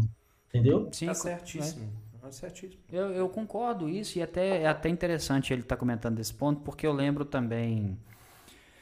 Acho que foi. Foi, foi, foi o Berg que comentou. Mais uma vez, Gabriel, corri se eu tiver errado, porque a gente vai buscando os treinos na cabeça, vai aparecendo, o assunto vai falando e a gente vai lembrando. O Berg falou que você tá. Que você, e, e parece que você está na parceria com ele também, que vocês estão desenvolvendo um, como se fosse um curso.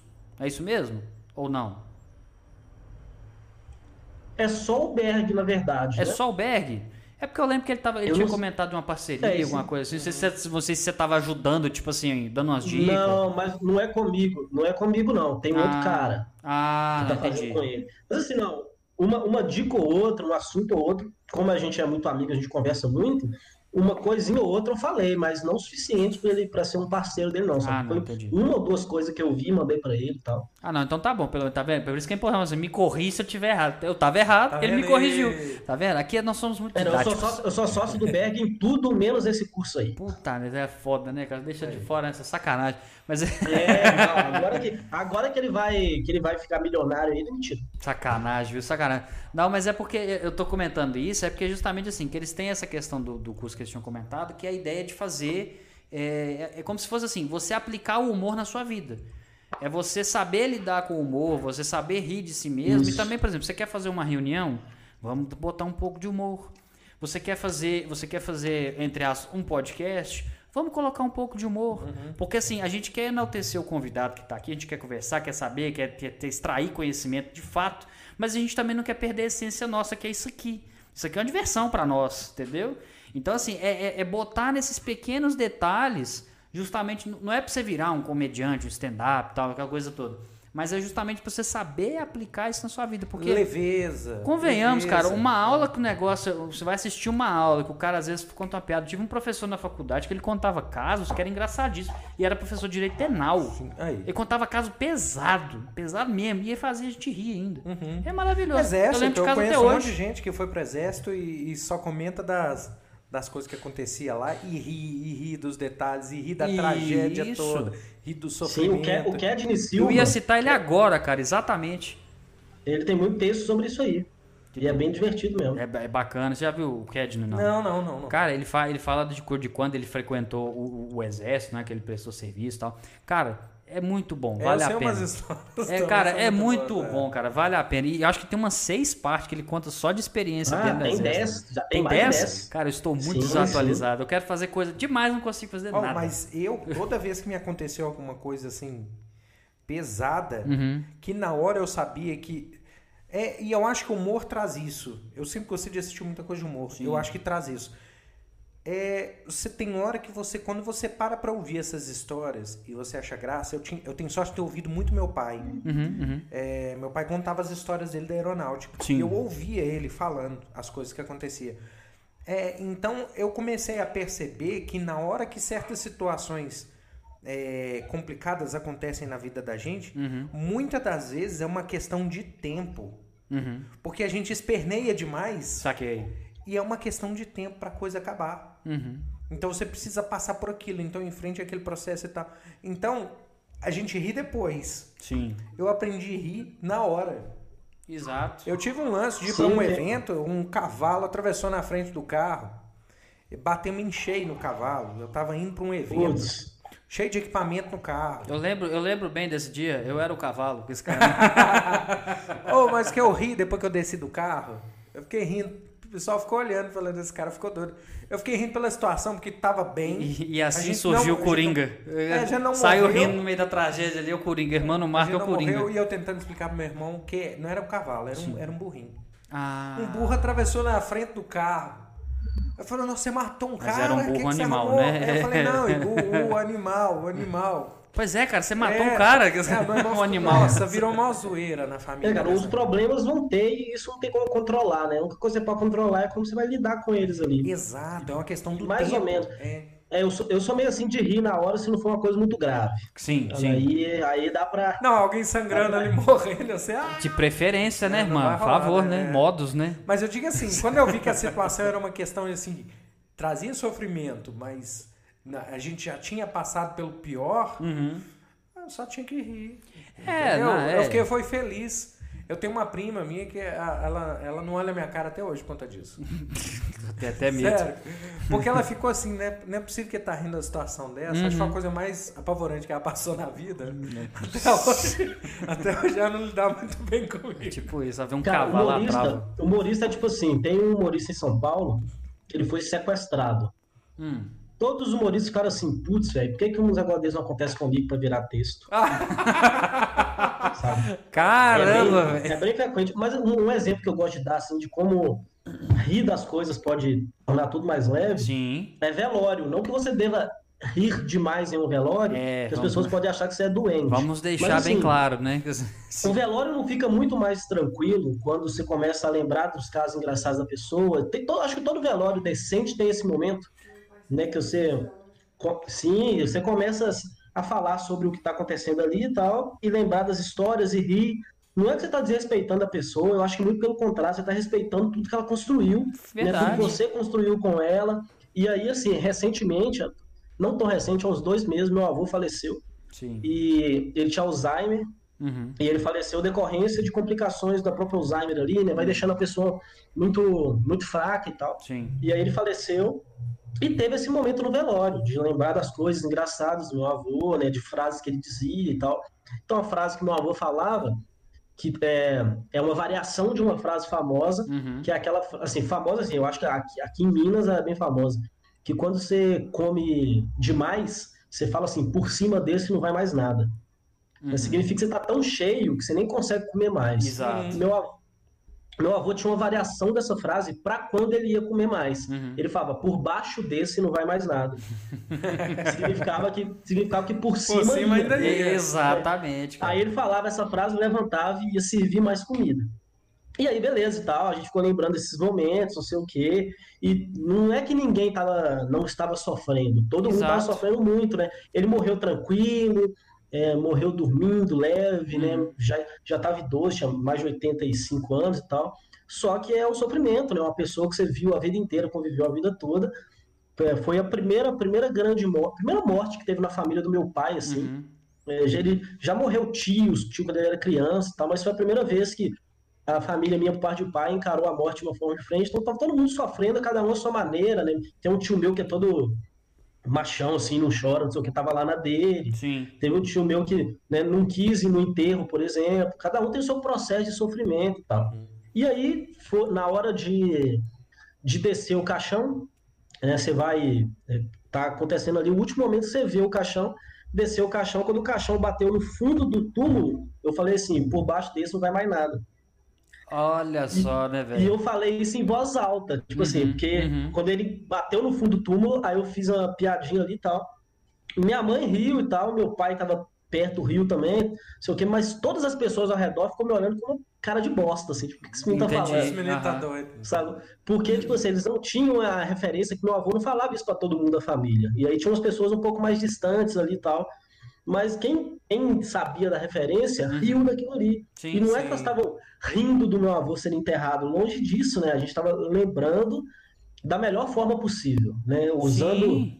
E, e aí é o que eu digo, que eu acho que o humor não é só uma ferramenta para superação de tudo. Eu acho que é a melhor. Eu Sim. realmente acredito nisso. Só E que eu vai ter sempre também- isso, pessoas que estão no outro processo. É complicado. Sim, É. e ali eu fui fiel comigo, assim, porque saiu naturalmente, velho. Encostou no chão e me veio isso, Ô, eu cara, não sei porquê. Mas se, Assim. se você me permite, velho, assim, igual você falou assim, que você, você- você citou como piadinha, mas é pra ter a ideia, mas é só pra ter referência. Mas, cara, eu não Sim. consigo enxergar isso nem como piadinha. Na verdade, isso virou quase um bordão dele. Sim, Aquela assinatura, é a famosa, é a assina- essa era a assinatura do vovô, vamos falar assim, né? E, e, na verdade, isso. você- foi uma forma que você teve de quê? De despedir. sim, era isso e o bigode.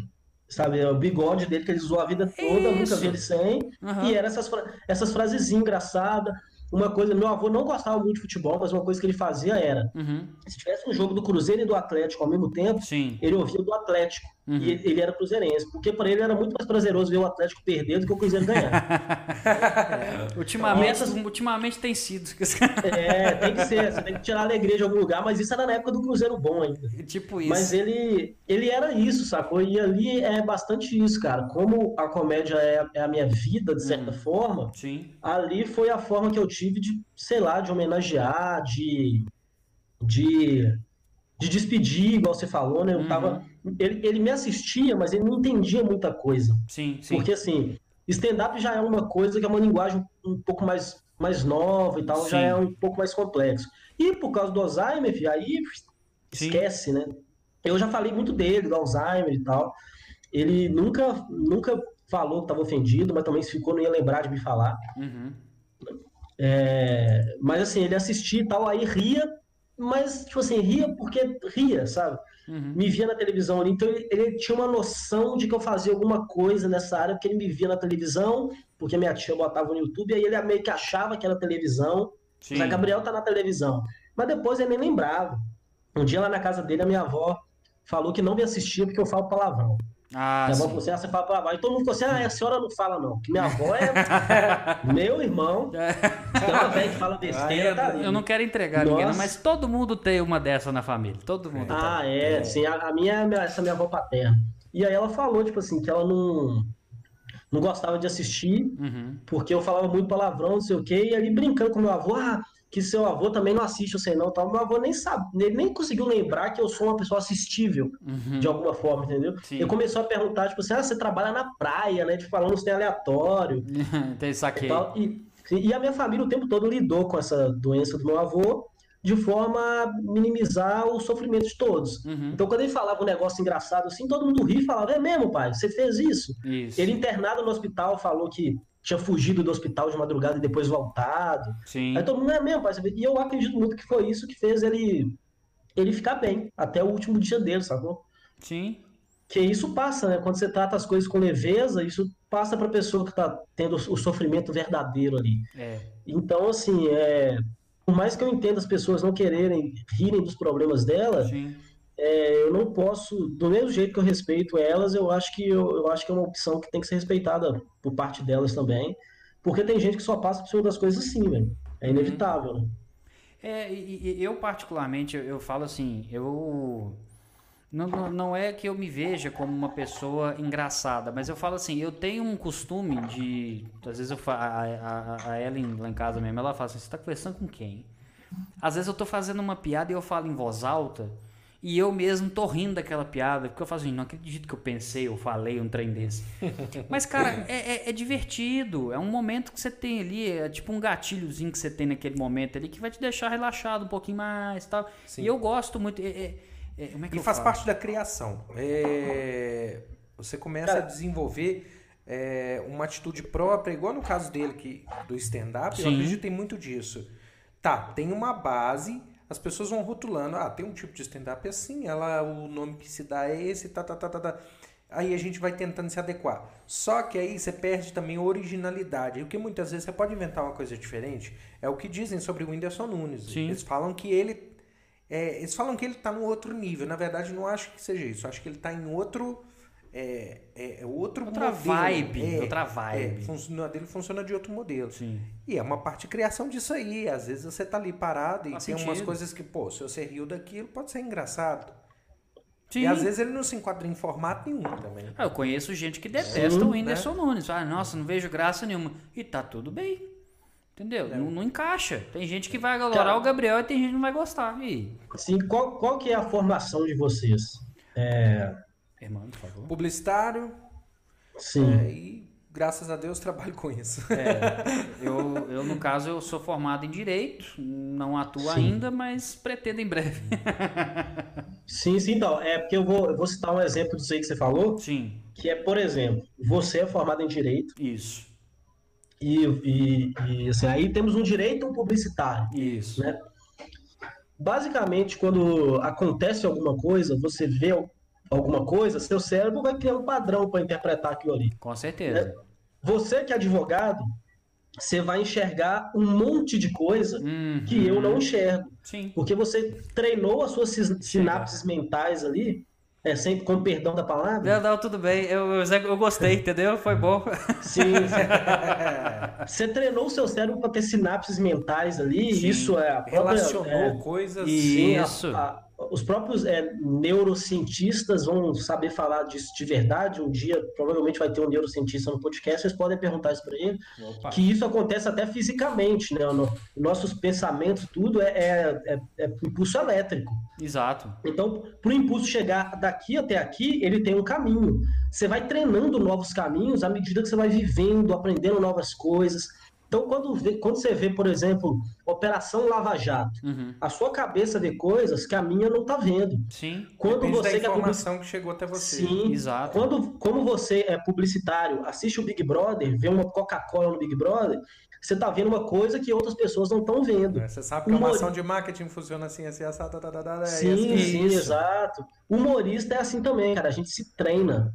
É, é, uma, é uma parada que treina. Então, quando eu vejo alguma coisa, eu estou vendo de uma forma diferente. Sim. Tanto por ser um ser humano diferente, um indivíduo diferente de todos, Uhum. quanto por treinar a minha cabeça para tentar enxergar falhas Sim. e coisas engraçadas naquilo. Uhum. né? Então é, então é isso. Quando o caixão do meu avô encostou ali, essa frase veio automaticamente. Não é porque eu quis ser um engraçadão, mas é porque é, é treino e é sinapse, né? Uhum. Então, se. é, tem, tem, é, muita gente fala. Na, na minha própria família, por exemplo, amigos, fala assim: nossa, você pensa rápido demais as piadas. Sim, Não é que eu penso muito rápido, eu penso mais rápido que as outras pessoas, porque eu tô treinando isso há quatro anos, velho. Então, o caminho que o meu, que o meu impulso elétrico faz, Uhum. ele é uma linha reta. O daquela outra pessoa é uma 381 da vida, É, sabe? é o circuito de mais Interlagos, É, né? quanto mais assim, é, eu acho que eu acho que você está dizendo é que você fica no cotidiano observando o tempo todo o que te faz graça, o que te envolve nesse sentido, o que dá para brincar nesse sentido. Sim. A outra pessoa que vê na, em outro âmbito, em outra praia, Uhum. por exemplo, você está passando às vezes um momento de sofrimento. A gente ri muito de momentos de sofrimento depois quando, ele é- quando eles são contados. Sim. Mas aí ele, é como se ele estivesse ali procurando aquilo. É aquela frase que É. eu- tanto o Carmona quanto o Berg, eu, eu, infelizmente eu não vou me lembrar de quem é o autor da frase. Mas tudo que é ruim de passar é bom de contar. O Gabriel É. deve saber. Eu não Acho que foi o Carmona que falou. É o Carmona e o Berg citaram. Os Uhum. dois citaram a mesma frase. Eu não lembro quem é o autor da frase. Sim. Então acho que é por aí. Acho que é por aí. Sim, é isso, cara. É isso. Tipo assim. É, E, e não necessariamente não significa que a gente não pense outras coisas, né? Que a gente Sim. não tá o tempo todo também sendo sério, falando coisas sérias e tal. Mas é que é, é o. A partir do momento que você vive isso, cara, não tem jeito. Tem um cara que é um humorista já falecido, morreu muito jovem, era pra estar fazendo piada até hoje, que era o Patrice O'Neill. Hum, Ele é considerado por muitos aí o maior cômico da história. sim. E ele, é, é fácil ver ele, ele, ele tem participação em The Office, e tal, mas ele era majoritariamente do stand-up. E ele viveu a vida como humorista. Sim. Sacou? De chegar num ponto dele ter doença grave, se eu não me engano era diabetes, e ele falou, tipo assim, cara, eu, eu vou fazer piada disso e eu vou morrer com isso e eu não tenho problema nenhum com isso. Sim. A minha forma de encarar isso é de frente, eu, se for que eu morrer, eu vou morrer e tal, e morreu, né? Mas viveu a vida em cima daquilo ali. Tudo que o Patrick O'Neill via, ele via de um jeito diferente. Tem até num documentário dele que os amigos de infância dele falou que ele chegava numa quadra de basquete e eles viam uma quadra de basquete. Uhum. O Patrick O'Neill falava tipo assim: já reparou que na quadra de basquete dos guetos não tem linha? E na dos, dos bairros ricos tem linha, né? Demarcando saída de bola e tal. Uhum. Quem que percebe esse tipo de coisa? Cara, é, é quem vai ter a visão específica daquilo, é exatamente o que você falou. Sim, e ele já tinha isso quando criança. Por Uhum. isso que ele é um dos maiores da história. E aí é isso, é, é- é como você treina o seu cérebro para enxergar as coisas. Então, é, é, quem é humorista, por exemplo, Sim. vai sempre enxergar uma margem engraçada naquilo ali, não tem jeito. É, é inevitável, às vezes até. E isso pode ser tanto uma, uma, uma desgraça para a vida dele, então uma maldição, quanto uma coisa boa, né? Sim, sim. É uma desgraça porque muitos humoristas é, recusam o sofrimento, mas vivem ele. E aí por isso tem muito humorista que se mata, que tem depressão, né? Sim. A história do- dos palhaços que, que, que tem depressão, não sei o quê. É muito por isso, assim, você tá, você tá de frente com a tragédia, o caos o tempo todo. Uhum. É, e tem gente que gosta disso, né? De, de, de viver isso, porque tipo assim, não, eu vou viver isso e isso vai transformar em material cômico para mim, Uhum. ou vai virar repertório, né? Porque comédia é basicamente repertório. Então vai, vai virar um repertório, vai virar uma... Enfim, quer viver as coisas demais, assim, tipo o Andy Kaufman, né? Que Sim, com certeza. vivia tudo intensamente e tal. É, é perigoso, mas... Mas é né, um, um modus operandi aí de, de muitos. É, e, e- eu fico vendo assim também essa questão até de você tá citando as inspirações, questão de observar, ver. É, eu vou até já pegar esse gancho e já passar. Óbvio que a gente não sai do mesmo assunto, mas o seu canal do YouTube, você tem um canal no YouTube, não é isso mesmo? Sim, sim. tem. É, é, para quem, pra quem não viu, eu, eu até coloquei, tá na descrição desse, de- dessa live aqui, tá? Desse podcast. Então vocês podem lá, tem um link já, só clicar e se inscreve lá no canal dele, né? Obviamente depois se inscrever no nosso, porque é mais fácil aqui agora. Mas é, eu tava vendo, cara, seu canal, ele, obviamente, ele tem alguns vídeos que são mais assim, entre aspas, dentro da casinha, né? Que são mais assim, sim. usuais, mas tem uns, uns bem fora da casinha também, né, bicho? Tipo, Tem, tem. um, um- um dos recentes, eu não sei quanto tempo que você postou, mas acho que é recente, que você foi num, tipo, num lixão, é isso mesmo? Ah, tá. Você tá falando dos vídeos mais frequentes. Eu achei que seria mais fundo no. Não, na verdade, na- na verdade eu só, eu só rolo a bola. Quem vai chutar pro gol é você, cara. Ah, entendi. Não, é porque assim, o, o meu canal agora, ele tá flopadíssimo, né? Uhum. Por- muito porque todo mundo do stand-up teve uma queda absurda. Sim. Até canais grandes estão tendo 300 views nos vídeos, né? Uhum. A busca por stand-up, por incrível que pareça, caiu muito na E pandemia. deveria Porque aumentar pela lógica, se a gente for parar É, Sim, observar, pra né? pra muitas pessoas, pros grandes aumentou, mas para quem tá ali, né, buscando um lugar ao sol, caiu por quê? O, merca é, o mercado tem que estar se movimentando Sim, claro. né? Pra, porque o interesse ele é baseado em quantas é, né? O interesse das pessoas assistir está muito relacionado com quantas pessoas têm fazendo. Sim, Como todo mundo parou, caiu muito de todo mundo. saquei. E a gente teve que se reinventar, buscar coisa e tal. Então tem esses vídeos aí que eu fiz piada no lixão, e, enfim, eu vou lá nos lugares aleatórios e gravo. Mas, mas, mano, de onde saiu isso, cara? Você no lixão pra fazer piada, tipo. Ah, velho, eu passo no lugar e falo, vou gravar um vídeo aqui. Não tem Do nada, muito- assim, né?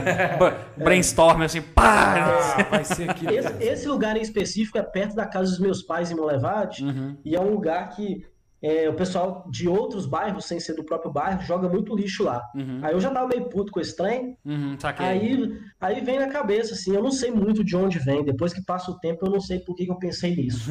Mas, por exemplo, no meu canal tem vídeo com as minhas ratas, né, que, eu, que eu crio ratas, tem vídeo com as ratas, tem vídeo que eu já apanhei no palco, já tirei a roupa no palco, já fiz tatuagem no palco.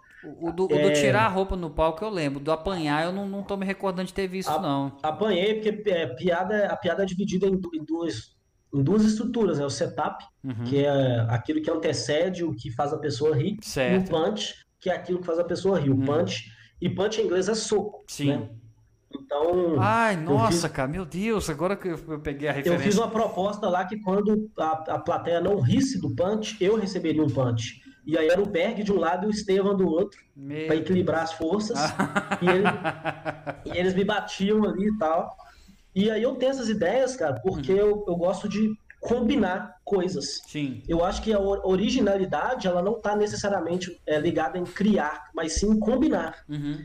Então, por exemplo, tem um vídeo meu que eu fiz tatuagem. Eu, eu escrevi a palavra piada no meu braço. Uhum. Para cada piada que não funcionasse, eu tatuaria uma letra da palavra piada. E, você tatuou e tudo?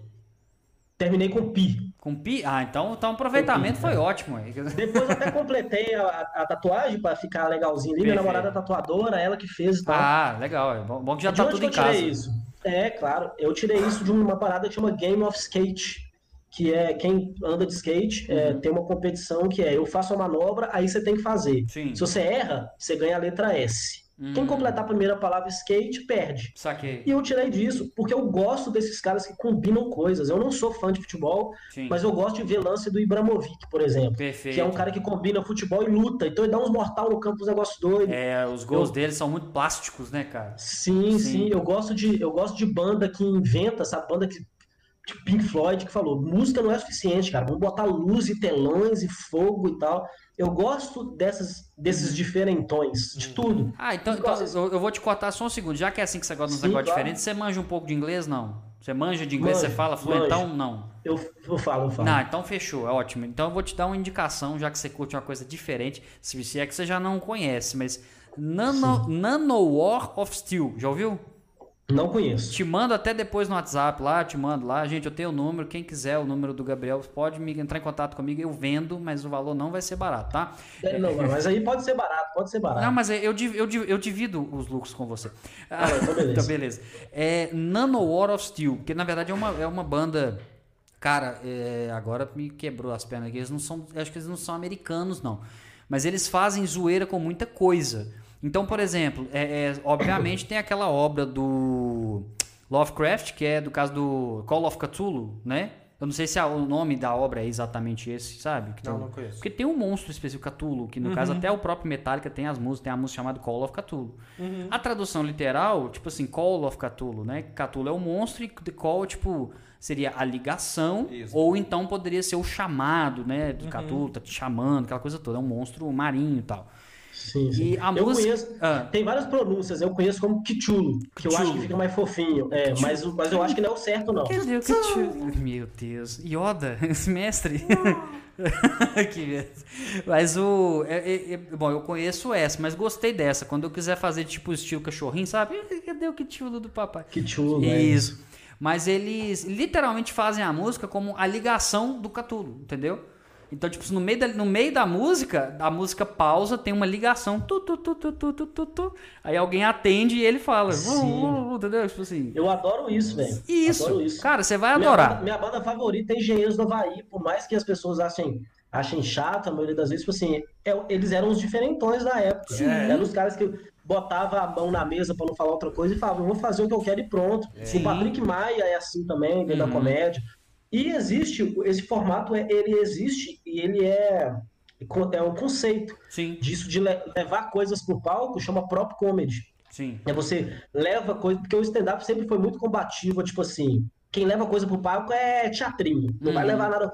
E, e, tem um movimento que nasceu, óbvio, nos Estados Unidos, e, tipo assim, não, velho, se o objeto é cômico e eu consigo tirar a piada dele, uhum. foda-se, sacou? Eu tá vou levar e vou fazer. Não, não é que você vai montar um cenário e você vai levar um bilhão de. Não, não é realmente, né?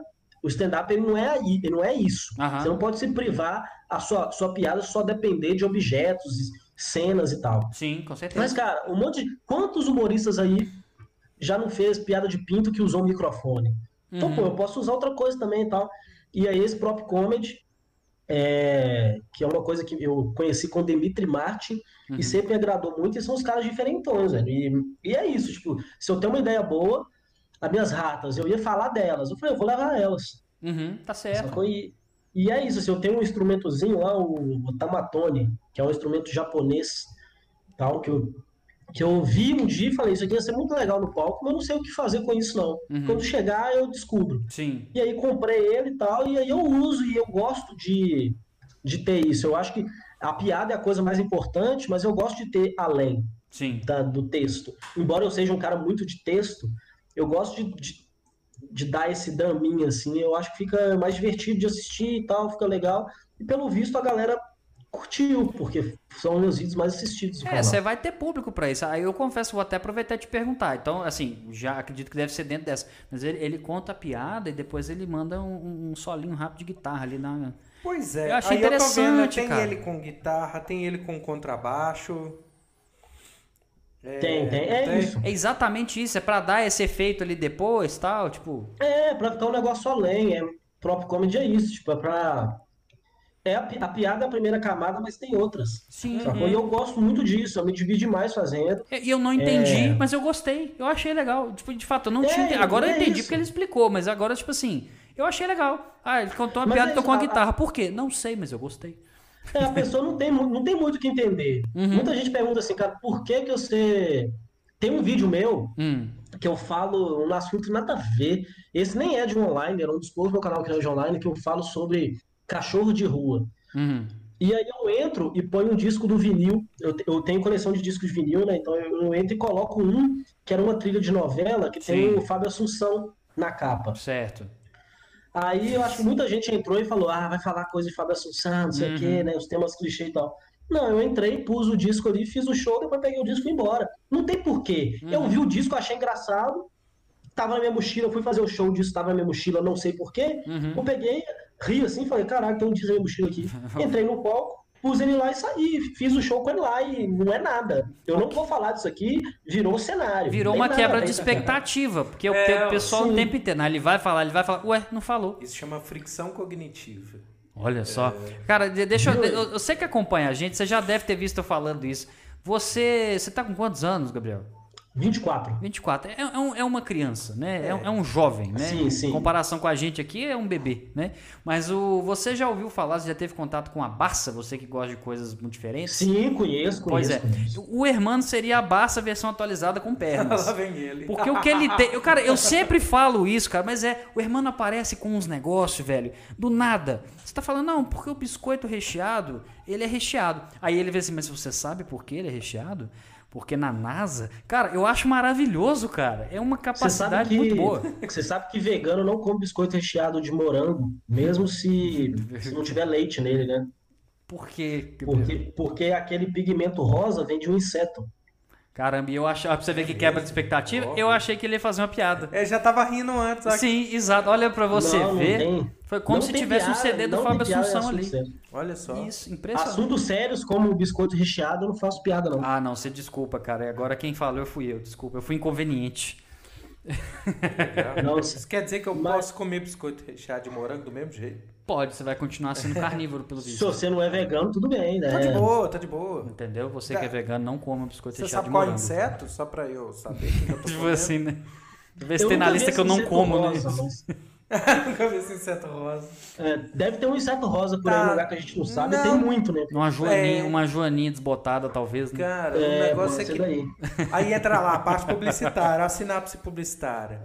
Tudo que a gente come que é industrializado leva algum corante. Sim, de fato. Nada é da cor real. Exatamente. Você quer saber mais sobre assuntos, é, é, alimentos industrializados? Vai assistir o podcast número 12 com o Dr. Isso. João Vitor Biohacker. Isso, que vai foi lá muito naquela legal. salsicha vermelhinha lá. que Isso, eu tenho ela foi medo. Feita com joaninha esmagada. Salsicha é tão cancerígeno quanto cigarro. Cara, e- impressionante, né, cara? E, e na a mesma gente... classificação. E a gente consome. Cara, a embalagem da salsicha deveria vir com aviso, sabe? Tipo cigarro. assim. Sim, tinha que ter, É velho. tipo isso, cara. Isso é salsicha é alimento de escola infantil, Mano, sacou? se Se eu- você der cigarro lá, você Uhum. tá doido. Se eu Tenta falar dar isso. pra uma criança você ver. Eu já tentei, é péssimo. É isso que eu ia falar. isso que eu ia falar. Se minha mãe souber disso aí, amanhã tá fumando salsicha. Pois é, aí você vê que é, talvez Deus. nem larga o cigarro, né? Fume os dois. Mas eu, eu, sou, eu sou vegetariano, né? Então eu tô sempre lendo tudo sobre. Você é vegetariano mesmo? Eu sou vegetariano há quatro, quatro, quase quatro anos. Saquei. Aí a gente podia Talvez um trazer pouco o, a gente podia trazer o João Vitor aqui, porque ele é a favor de uma dieta carnívora e vai, vai ser um embate muito legal, sempre com muito respeito, obviamente, né? Mas... É, ah, não, quero Mas que aí, porrada. pra, pra fazer um embate interessante mesmo, eu recomendo o Guilherme Santes, que é humorista vegano e tal, Sim. daqui de Minas. Certo. E aí o Santes, ele, ele, é- ele namora com uma médica que também é vegetariana e defende e tal. Pô, mas isso é um é- assunto legal é bom, da é gente bom. tratar realmente, isso é bem Sim, interessante. porque assim, a, a, a ciência meio que já definiu isso, Fraga. Então a Uhum. gente tá bem tranquilo, tipo assim, ah, eu, eu acho que tem que comer carne senão morre. Uhum. Beleza, você pode achar, mas a ciência discorda e, e é isso. Sim. É, são, são coisas que, são coisas, tipo assim, você, você pode ter a sua opinião pessoal tranquilamente, eu não vejo problema nenhum. Com certeza. Mas se você tem um baseamento científico, e mesmo se não tivesse, o veganismo é passar, por exemplo, o veganismo, por exemplo, é Uhum. passar é, a vida dos animais, a, a- igualar a vida dos animais à vida dos seres humanos. Sim, né? sim. Então, tudo que você não faria para um ser humano, você também não vai fazer para Um animal. animal. Sim. Sim. Isso. E é, e é uma premissa básica. Se for determinado, e, já foi provado que não, que faz mal para a saúde, Uhum. é, ainda a causa está acima da própria saúde da pessoa e ela, ela tem direito de tomar essa decisão. né? Com Igual a pessoa certeza. que fuma. A pessoa que fuma sabe que faz mal, mas é decisão dela fumar. A mesma coisa do próprio refrigerante. Uhum. A gente sabe que não faz bem, mas a gente às vezes continua tomando refrigerante aqui e ali. Sim. É isso Eu mesmo. acho que eu acho que esse a- grande ataque ao veganismo, Sim. não tô falando que é só isso, tá? Porque Claro, não, não. É, tudo, tudo tem que ser tema de piada. é exatamente o que você falou. É a sua Mas eu opinião que... que- você tá dando aqui e nós também, Sim. cara. É isso aí. Sim, eu- mas eu acho que o cara que ataca muito, porque tem gente, cara, que é o dia inteiro só fala disso. Uhum. Aí é, faz piada disso, critica o tempo todo. Eu acho que essa pessoa, no fundo, ela sente que ela, que ela tá participando de uma coisa meio errada, Uhum. e aí ela quer diminuir uma coisa que, sabe? Tipo, ela, ela Aham, diminui aham. para se sentir por cima daquilo. É, porque, enfim, ela não é a única resposta, cada um tem Exato. seu direito de escolha e tal. Uhum. É, mas, assim, existem estudos sérios e inúmeros documentários que mostram que, não, que o veganismo não é só uma solução para os seres humanos e para animais, mas também para a Terra em si. Sim, né? sim. Nem tem Pra como ter biodiversidade. carne para todo mundo. É o equilíbrio, Sim. literalmente o equilíbrio da, bio, da igual ele falou da Sim, biodiversidade. né? né? Desmatamento, tudo. É, é- é, muita gente acredita que a única salvação para a Terra, para Uhum. daqui 50 anos, é que se a população se tornasse vegana. Mas, enfim, é uma coisa que não vai acontecer, é uma coisa utópica. Uhum. E cada um tem que ter a sua consciência, seu direito ali. Não é porque a pessoa come carne que ela é má de forma alguma. Sim, né? claro. É, é uma coisa cultural também, acima de tudo. Sim, com É, certeza. e, é, e é bom, né? É bom, muita gente fala, tipo assim, nossa, mas você é, você é vegetariano e come bacon de soja, que absurdo. Uhum. Mas, tipo assim, é porque a gente continua gostando, velho. A gente quer Aham. fazer parte. É uma coisa cultural. Quando eu vou num churrasco, Uhum. É, eu, eu- se tivesse uma carne de mentira, tá começando a ter, Aham. eu ia comer a carne de mentira. É porque eu gosto de carne, só que eu não concordo com o processo de produção da carne. Perfeito, É a perfeito. textura, a te- se a textura e o sabor for o mesmo, meu amigo. Sim, é, É, isso. é. Mas eu, eu, eu, tem já ouvi como, de porque pessoas. o- a língua não percebe isso. O- o- Ela só sabe se é doce, azedo ou salgado. É. O meu, Só. o meu cunhado, ele textura- faz hambúrguer de soja maravilhoso. Pois é, ué. Fica Eu muito já vi bom. pessoas que falam, tipo assim, já falaram comigo assim. Eu falei pra elas assim, ó, se existir uma carne que é perfeitamente igual carne de animal, Uhum, perfeita, uhum. tô falando no futuro, se existir, Sim. você vai comer ela. O cara falou, não, que eu não sei o que, não, não quero, coisa de, de, de gente idiota, não sei o quê. Então, tipo assim, a única coisa que você quer então é o sofrimento animal. Porque já tem outra opção e você não quer, Uhum. Exato, não Então- faz sentido nenhum, então- né? de É, fato. É, qual, que é, qual que é a sua questão, entendeu? E, e essas mesmas pessoas que reclamam, tipo assim, nossa, eu acho absurdo salsicha de, de grão de bico, sei lá, inventei agora. Ah, não acho nem um pouco. Se se tivesse, eu ia achar até melhor. Sim, e essas pessoas não reclamam, por exemplo, de leite de coco. Leite Sim. de coco não é leite, por que, que ninguém achou ruim antes? Uhum. Não, só acha ruim quando alguém toma aquilo ali e começa a existir algum tipo de confronto. Uhum. Então é. Mas assim, como eu disse, eu, eu, eu sempre tiro graça. Sim. Então, por exemplo, uma, nossa, uma pergunta que é assim, 150% dos tiozão fazem. Eu falo quando eu como carne. Aí vem com a pergunta assim: "Ah, e aquilo lá, você come, não come?" Ah, eu tento, mano. tirar- Nossa, aí- mano. Aí eu tento tirar uma piada disso aí, sabe? Eu falo assim, se não for frita, sei lá, eu invento qualquer coisa na hora pra falar. Então, Tá deixa eu, já que você é um cara muito inteligente, É, eu quero é te fazer uma pergunta, mas termina aí. né? Sim, pode falar, pode falar. É, não, mas você estava concluindo aí, quer concluir? É que o que eu falei com o Santes recentemente, assim, Sim, sim. que ele é vegano, a gente sempre conversa muito sobre isso, é que, tipo assim, Cara, num mundo onde ainda existem pessoas racistas, não adianta você querer provar que animal é igual a todo mundo, Aham, sacou? de Porque fato. tem gente que olha, tem gente que olha para outro ser humano e não acha igual. Exato. Então é, é uma luta, é uma luta perdida, mas assim é, é, a, é a coisa de Mas você acha deitar que- ali sua cabeça e achar que por, por você tá tudo bem. Tipo assim, eu não vou salvar o mundo, Sim. mas eu também não quero fazer parte disso aqui. E aí, Mas você não acha Sabe? que isso, isso, de certa forma, aí você está falando num, num aspecto é, é tão profundo da natureza, do início da natureza humana, porque se Sim. você, se você olhar, por exemplo, a Bíblia, na hora que fala lá dos peixes, é que dá a entender que os animais foram feitos para ser consumidos pelo homem. sim, Desde sim. o início. E já ouvi isso, já, já ouvi esse argumento assim, né? quando eu trabalhava na, numa empresa aí, Uhum. tinha muitos evangélicos e eles falavam que era pecado não comer carne, porque Deus fez a obra pra gente. Só que eu tenho um contra-argumento que eles Ah, nunca tá. responderam pra Tem mim. tem uma galera que força também. É, mas né? ó, por que, que o peixe pode e a maçã não pode, gente? Ah, Sim, sim. É, não é? Isso Bela ah, observação. assim, é o que- outra coisa que eu falei com o Santez. Todas. Eu, eu, eu- quero muito o dia que eu vou ver uma piada sobre veganismo original. A gente já ouviu tudo, velho. A gente, a gente já ouviu tudo. 100% Sim. do que falam, que fazem piada, que zoam. A gente ouviu isso mil vezes. E a gente ri também. Mas os argumentos. Tipo Assim, já existe argumento para responder tudo. Sim. Então eu torço por um dia que alguém vai chegar com uma discussão sobre isso, alguém que discorda, e vai me dar um argumento que eu ainda não ouvi. E que eu não tenho resposta para ele. Certo. Sacou? É tipo, é tipo legalização da maconha. Pode discordar ou concordar, todo argumento ele pode ser rebatido. Sim. Então, assim, dentro do veganismo, a gente já tem essas respostas prontas, de tanto que a gente ouve.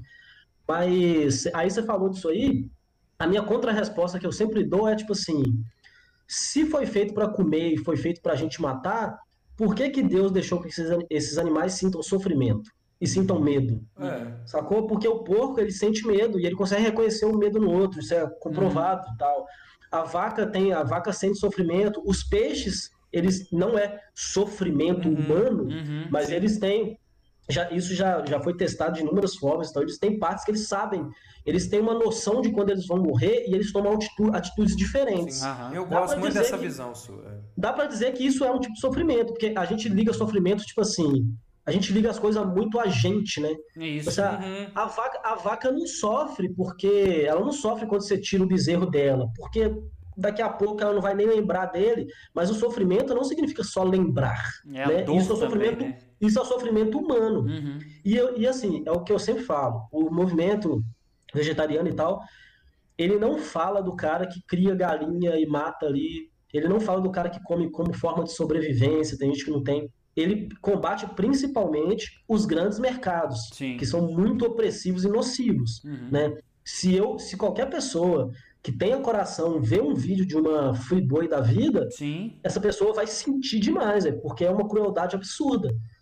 Hum. Né? Então existem, existem é, o movimento vegano ele é contra primeiro contra a crueldade Uhum. e depois você vai minando outras formas de, de abuso, Sim. porque o ser humano se colocou numa postura assim, eu mando nisso aqui. Mas quem te falou isso? Uhum. Quem te deu o direito de falar que sua vida vale mais? Sim. Porque assim, nem, nem nenhuma religião justifica isso. Se você for tratar a fundo o que as religi- as religiões dizem, Uhum. esse- essa justificativa foi só o ser humano que falou, ó, venci. Criei É. armas Uhum. e venci. Né? É, E é porque precisa- tem também gente- aquela ideia, ô Gabriel, que parece Sim. que é o seguinte: você tem uma guerra entre dois países. O que vencer é o certo. O cara vai Exato. ser dado como salvador, como não sei o quê. Normalmente é os Estados Unidos que é o Pronto. certo, né? Sim, os Estados Normalmente, né, se a gente for olhar assim, É. nesse Mas contexto. se a gente for Os, os Estados Unidos é o ser humano do rolê, porque é exatamente assim, ó, como é que os Estados Unidos venceu a Segunda Guerra, que eles dizem? Uhum. Eles criaram um negócio absurdo que eles não deixavam mais ninguém ter, que era bomba atômica, Sim. e foram lá e jogaram. Como é que o ser humano venceu na natureza? Criando arma. Sim. Porque a gente, a gente como pessoa, nós somos lixo. Uhum. Se- a gente morre, a gente A morre maioria na- dos animais mataria a gente. É, 70% da É. fauna mata a gente com facilidade. É. Só que a gente desenvolveu a pólvora e depois desenvolveu o projétil. Ferramentas. E a gente falou, é, a gente falou, nós somos muito foda. Não, a gente não é, velho. Se a gente bate um carro 60 por hora, a gente morre. Uhum. Sacou? Uma- um, um guepardo corre a 120, 120. e pula no bicho e o bicho vive ele também. Uhum. Sacou? Então, assim, a gente é, é- nós somos praticamente ameba, assim como os dinossauros eram. A gente não tem, a gente não tem o direito A gente tem resistência nem ao sol. A única forma da gente a única É. forma da gente matar um guepardo no mano a mano seria literalmente engasgado. Não tem condição. É a única forma. É a única Se forma. Não, não, esquece. Esquece. É, ué. Deve ser. Assim, ó, se, um, se um guepardo tá de frente pra você e você sabe que ele vai te atacar, eu acho que por uma, uma questão de. Fiz de morto. Ah, humildade. Uma questão de humildade, É. você só fica parado, velho. É Mas tipo beleza, perdi, velho. E sabe o que, perdi. que é mais é legal tipo dos animais? Eles só matam se estão com fome. Exato, diferente É, do ser é, humano. É, de fato. Que arranja prazer nisso. É, mas é verdade. O- o- Muita gente fala isso. E o leão que come lá, velho? O leão come porque ah, ele não é racional, velho. Ele, ele precisa daquilo. Isso. E aí o argumento vegano é: o ser humano não precisa mais. Se continua é por prazer. Sacou? E aí entra na Capricho, né? disputa. Vamos falar assim. né? Sim, entra na disputa aí científica, vai, que existem respostas contra e respostas a favor, que é só prazer, que não é só prazer, e etc. E aí tem documentário para os dois lados, enfim. Mas se você fica só na base do achismo, que é 100% das discussões que eu tive sobre esse assunto, Uhum. foi na base do achismo, de gente que só queria criticar, Sim. é, se é para ir na base do achismo, eu também tenho os meus. E, e, e nada diz que os seus são, são maiores, sacou? É, e, e- e é interessante, você, você- tocou nessa parte que é interessantíssimo. Eu vou fazer só, antes de fazer esse raciocínio, eu quero só falar um negócio. Caçada esportiva seria legal de fato se a pessoa fosse desarmada. Aí, Isso, aí é. ia ficar legalzão. Aí, Imagina é o cara igual- abraçado é igual- com um ursão É lá. tipo assim. isso, É né, igual mano? torada. É igual torada. Eu, eu, eu queria ver torada não fosse assim, ó. curto nem a pau, É, velho. Você, você, parte, você parte do mesmo plano do touro. Isso. Vocês estão no chão, o touro ele não pode. Porque a torada, na verdade, o boi só fica zangado daquele jeito que eles fazem várias técnicas de tortura. Exato. Né? Amarra, amarra o testículo do boi no pé dele e tal. Então É, e cravando a espada aos poucos, que ele vai ficando mais Sim, sim. irritado, né? Então, assim, cê- é, animal não é feito para entretenimento, não é feito para fazer esporte. Mas Sim. você quer fazer um esporte? Beleza, vai pra savana. Seja justo nas condições, né? Isso. Vai pra savana e eu te dou direito de ter um canivete. Aí, quando você voltar com um elefante ou uma girafa, igual o filho do Trump postava foto, Aham. aí eu vou falar, ok, o ser humano é foda. Aí Mas sim, até né? lá, você- só, é, você só tá sendo uma, uma grande ameba ali, fazendo parte do, Uhum. do ecossistema. Exato, e aí, tá vendo como é que faz sentido?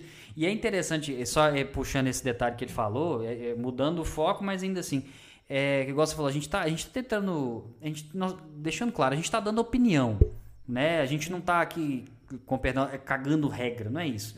Porque aí o pessoal começa às vezes a achar, É, "Ah, mas é é uma discussão. Talvez É, a gente não cara. tenha uma pessoa para fazer um contraponto no momento, mas, Mas o pessoal comenta lá no grupo, porque isso. a ideia é o seguinte, eu acho que é o, o problema do brasileiro é que eles falam muito nisso, que é o quê? Não discutir as Uhum. coisas sem chegar num ponto em que você precisa agredir a outra. Isso. Escuta, porque o que você está ouvindo te transforma. Uhum. Te transforma. Você vai aprendendo com isso e muitas das vezes muda de opinião. Uma frase que eu ouvi que eu acho muito interessante é: se você é inteligente, você tem o dever de mudar de opinião quando lhe convém. Uhum. Porque as pessoas acham que quando você fala uma coisa, é, você é aquilo que você está falando e você tem que levar aquilo Você até o fim. estaciona naquilo ali, boas, né? Exatamente. Aham. Você está aprendendo. Uhum. Gabriel, Sim. erra no palco, eu erro na edição, eu erro na filmagem, a gente erra o tempo todo, Sim. mas tentando aprender, acreditando no que a gente Eu não está errei o merchan hoje? Não é? Ei, logo o merchan podia errar tanta coisa, cara. É, mas deu pra consertar, cara. É, ué. então é, é esse É, que é e- é o ponto. E a gente, a gente caiu nesse assunto, que é um assunto que eu gosto muito de falar. Ah, maravilhoso. Podcast é bom por causa disso, cara. Eu gosto, é Sim, aleatoriedade. Eu nunca imaginei que eu ia A falar sobre vai. isso hoje, cara. Maravilhoso. Aqui, E- vamos... e- Ah, tá, deixa eu... É. Não, pode falar, pode falar. Não, era, era até uma besteira pra te falar, depois a gente Ah, Pode e, e nós, eu já quero deixar registrado aqui já de uma vez, que agora nós estamos nessa época de pandemia, nem tudo é fácil. O, o- próprio Gabriel ele colo- colocou nas redes sociais dele a questão da vacinação, porque você tem a questão de, de uma comorbidade, né, o, o Gabriel? Sim, sim. Mas assim que a gente tiver a oportunidade, o Gabriel vai vir aqui, já tá registrado isso aqui, já fica em live pra não falar depois que não falou, porque já fala. Quero muito. Isso, nós vamos Vamos trazer fazer um aqui. churrasco aqui, você vai ver. Isso, de aipo. Top. É isso que você quis dizer. Não, pode, pode, pode ter carne no churrasco, tá? tá Não, eu, isso é eu, eu não zoeira. vou comer. A gente mata a galinha aqui, ó, nessa mesa aqui, ó. Porra, irmão, Então, calma, cara. mas Poxa. é, esse assunto é complexo, velho, porque a maioria das pessoas trata muito só como opinião, saca? É muito difícil levar essa discussão É. pro plano científico e tal. A gente não tá eu levando porque a gente não tem um estudo específico aqui em mãos. Exato, sim. Porque É, senão a gente pessoa- pode cometer um erro, né? Mas a pessoa ela pode ter a opinião dela ali e tal. Claro. E assim, a opinião dela só não pode passar por cima dos fatos. Sim. Igual eu já tive discussão, tipo assim, se todo mundo passar a comer planta, não vai ter mais lugar para plantar. E isso tem um fato óbvio Uhum. que prova o contrário. Porque, por exemplo, muita gente fala assim: ah, a soja prejudica demais o meio ambiente. Então, Uhum. se todo mundo virar vegano, vai todo mundo comer soja. Hoje, 70% da soja plantada Sim. vai para alimentação de gado. Perfeito. Então a soja prejudica o meio ambiente porque a gente transformou o boi como 98% da biomassa viva da terra. Uhum. De 98% das coisas vivas na terra de, de biomassa orgânica é gado hoje em dia.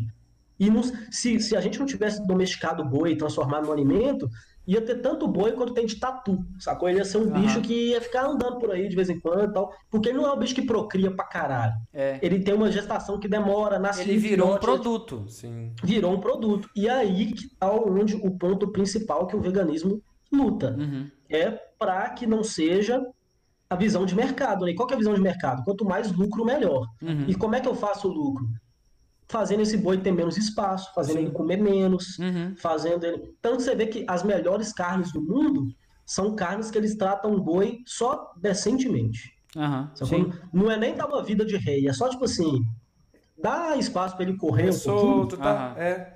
Já viu É, leite? sacou? Tem leite assim agora. É... é que eles falam que. De vaca De solta, vacas né? soltas, Uhum. exatamente. É, tem, tem um ovo que é de galinha criada solta. E vou te falar um negócio, eu, eu ainda não sou vegano, eu sou Sim. vegetariano, quero fazer a transição. Isso que eu ia te Cara, perguntar, você além- pretende, né? Pretendo. Sim. Além de orgânico ser mais barato, é melhor para sua saúde e etc, etc. Por que que, por que que carne de soja é mais cara? Pelo mesmo motivo que o produto com agrotóxico é mais barato. É por lobby, velho. As empresas não deixam. Uhum. Não deixa, porque. E, e isso assim, portal da transparência, você vê esse tipo de coisa, sacou? Quem usa agrotóxico no Brasil, quem tem é, grandes empresas de produção aviária e tudo, Sim. eles têm abono de imposto. Coisa que não acontece para pequenos plantios orgânicos, por exemplo. Entendi. E é, é o mesmo lance do carro elétrico e do, e do carro a gasolina. O carro elétrico é muito mais barato de produzir. Por que, que fica tão caro? Uhum. Porque, porque o lobby que fazem pelas empresas de petróleo é enorme. Exato. É, E é- eles não vão deixar aquilo ir para frente. é sabe? aquela Porque, coisa, lei da oferta e da procura. É aquela coisa. Sim. Nós somos uma empresa consciente, nós temos todos os protocolos e nós temos produtos para quem consome carne e não consome. Só que o meu produto para quem não consome carne, ele vai ser 10 vezes mais caro. Por quê? Porque se você não consome, você vai correr atrás desse produto de qualquer jeito. Você não vai Exato, porque é uma coisa que tem, é, cria um certo valor. Eu não tenho interesse na- de vender. Aí, já, aí a gente já fala do interno, né? Eu não tenho interesse de vender. Quem quiser comprar, que pague o preço. Né? A pessoa não vai reclamar, porque não, eu estou comendo Sim. dessa forma X aqui por conta disso. Por isso que nesse caso é- o preço é exorbitante. Você vai ter uma carne que não. Uma carne. Como é que fala? É, é- é- essas carnes que são feitas através de legume. é, Sim, sim. As- é, essa- essas é, carnes carne do futuro, vegetal, né, que eles chamam, é. assim, Carne né? de mentira, carne, Carne, de mentira. carne de mentira, era tipo isso. Hum. Então, assim, é, é, atrativo, é igual o Gabriel estava explicando. Isso era uma coisa que eu confesso pra você que eu tinha dúvida. E você me elucidou. Eu realmente eu não, eu não, eu não pensava dessa forma. Porque é, é, eu, eu nunca fui de questionar, questionar, chegar pra uma pessoa e mas por que, que você come o tal do bacon vegano? Por que, que você come? Nunca fiz isso. Mas internamente eu sempre me, me questionei. E agora, pra mim, clareou. E é isso que eu acho massa. Cara, muito porque é cultural. Vou te dar um exemplo de uma coisa simples que já aconteceu comigo. Aham. De ir em hamburgueria e, tipo assim, você vai na hamburgueria com os amigos seus ali, o hambúrguer às vezes vira uma coisa segundo plano, velho. Tá tão embutido na gente, Aham. você quer só participar do negócio ali. Aí você chega lá, não tem um hambúrguer vegetariano. Aí você tem que montar. Ah, tira, tira a carne, o presunto, põe um ovo a mais, não sei o quê. Uhum. Às vezes, alimentação, eu gosto muito de gastronomia, assisto coisa pra caralho. Ah, eu curto também, cara. Gosto demais. Ali-. Eu já assisti tudo na Netflix, eu gosto muito. Uhum. Alimentação é um negócio que muitas vezes, velho, tipo assim, é uma, é uma força tão grande. Comida é uma força tão grande. Tem culturas baseadas nisso, tem Uhum. religiões baseadas nisso. Sim. É um negócio forte demais, né? Sim. Então, assim, às vezes, eu só quero fazer parte, velho. Quando eu tô no churrasco, eu só quero fazer parte. Cadê seu, cadê seu canal de culinária, Gabriel? Nós precisamos, cara. Então, velho, eu sempre quis fazer, mas eu nunca, eu acho que eu nunca consegui fazer como eu queria. Sabe? Quando eu mudei para BH, eu queria fazer uma, um negócio que eu fosse nos botecos de BH Sim. e falasse sobre a comida ali. Só que aí já tinha um Nenel do Baixa Gastronomia Sim, fazendo. Eu falei, claro. nunca vou fazer tão bem. Uhum. Sacou? E aí eu vou deixando. Mas é um negócio que eu tenho vontade de fazer com um primo meu. A gente sempre fala sobre isso, um dia Sim. sai. Mas eu adoro mesmo, assim, então não sou estudioso. Aham. Mas é, é isso, assim, a gente às vezes só quer fazer parte, cara. Tem coisa que é cultural. Sim. Quando eu vou comer um hambúrguer, eu quero comer um hambúrguer. E o que, é que tem de errado nisso? Eu quero comer um hambúrguer e eu discordo da forma como a carne do hambúrguer é produzida. Sim. O que, é que tem outra coisa? Aí eu não posso chamar de hambúrguer, então eu vou ter que chamar de disco redondo de Aham, soja. aham. Porque tem alguém, porque tem alguém que acha ruim chamar de hambúrguer. Não, o problema é seu, né? Não. Você pode chamar do que você quiser. Eu vou chamar de hambúrguer. É, não, e, e é igual a gente sempre fala, é pra tudo, cara, e tá tudo bem. Você pode não querer comer uma carne ali, beleza, cara, tá tudo bem. Igual você falou, não é porque eu atualmente como carne que eu seja uma pessoa má. É, é- Não, é- nada a ver. Isso, é cultural. A A gente consegue conviver. Pô, o Gabriel VK, ele é vegetariano. Show, bacana, eu gosto de. Eu acabei de falar, você conseguiu mudar um conceito que eu tinha. E isso, é, isso pra mim foi foda, cara. Eu achei maravilhoso. Porque é, é, é- é isso, cara. Ah, por que, que consome? Ah, fala assim, ah, mas já que não, não curte, por que, que então chama de hambúrguer? Por que chama de bacon? Eu sempre me questionei. Mas você acabou de falar pra mim o porquê. E eu mudei meu conceito, velho. Sim, e aí, assim, e existem conceitos que o próprio veganismo precisa rever Sim. de questões industriais, por exemplo, tipo assim, muita gente fala, nossa, eu não sou vegano porque é caro. Cara, a coisa mais cara na, na, na, na sua casa de comida, eu tenho plena certeza absoluta que é carne. Tranquilamente. Ah, com É certeza. a coisa mais cara. Principalmente aí, a a carne açougue, vermelha. açougue é uma dependência. Principalmente a carne Sim, vermelha. né? É. E tem, sim, e tem, e tem páginas hoje no Instagram, tipo, o vegano periférico, que é para mostrar que o veganismo, na verdade, ele é muito mais barato. Por quê? Nenhum vegano come biscoito vegano, come chocolate vegano. Ninguém compra isso de verdade, velho. A gente come tudo que, tudo que vem da terra, Sim. sacou? Esse lance de, ah, isso aqui é um todinho vegano, é coisa que o capitalismo criou, porque tá vendo o movimento e fala, eu vou inventar um trem aqui que parece para vender. Aham. Mas não, não é nesse... A alimentação vegana não é baseada nisso. Então o cara posta todo dia lá pratos lindos e montanhas, salada, batata Ah. frita, sabe? É arroz, feijão, arroz, feijão, uma batata frita, uma salada, uma proteína ali, talvez de soja que seja Uhum. e tal. Então, assim, ele, esse menino, é ele e o irmão dele, esse vegano periférico, e os dois juntos gastam 50 reais por semana de alimentação Dá pra você ver, cara. para duas Interessante, né? pessoas. Então o negócio pode ser barato. Uhum. E uma outra coisa que o vegano tem, o veganismo, o movimento vegano tem que rever também é a forma de abordagem. Sim. Porque durante muito tempo foi assim, ah, vegano é chato.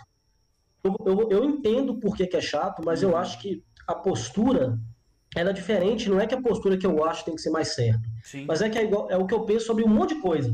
Eu, é, que eu, ah, as pessoas falam, ah, Gabriel, você é contra a legalização de droga, qualquer coisa assim. O que, a primeira coisa que eu penso é a forma como a gente lida com esse assunto hoje está funcionando? Não, Se a resposta é, é. não, não tem por que a gente não buscar outra alternativa. Faz Sim. sentido, faz sentido. E o- É a- porque o não, é, é aquele negócio do contexto. Na hora que Sim. fala sobre uma coisa, pessoas viciadas em algo é bom. Aí todo mundo, não, mas é lógico que não. Não, mas peraí, peraí. Vamos conversar, aí você vai entender. Isso. Né? Parte do pro... eu, eu, eu, nesse caso, eu vejo, eu vejo da seguinte maneira. Se existem pessoas que querem consumir, que consuma. Uhum. Não acontece isso com cigarro? Sim. Você você ou- ouviu alguém falar assim, viciado em cigarro mata alguém? Não, mas em bebida eu já vi. E vejo todo dia. Uhum. Sim. Mas isso você pode consumir livremente nas ruas. Você pede seu filho para ir buscar.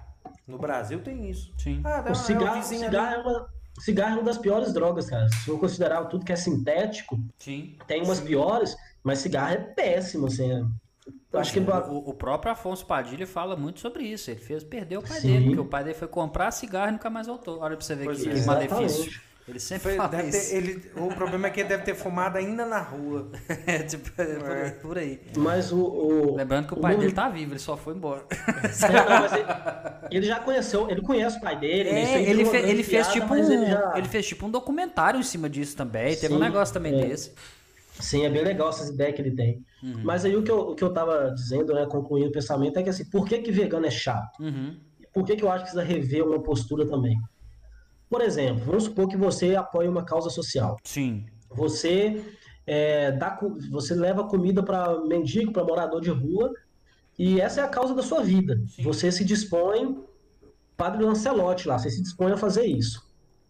Se eu não for lá e der um chute no mendigo, uhum. se eu não fizer isso, eu não estou prejudicando a sua causa.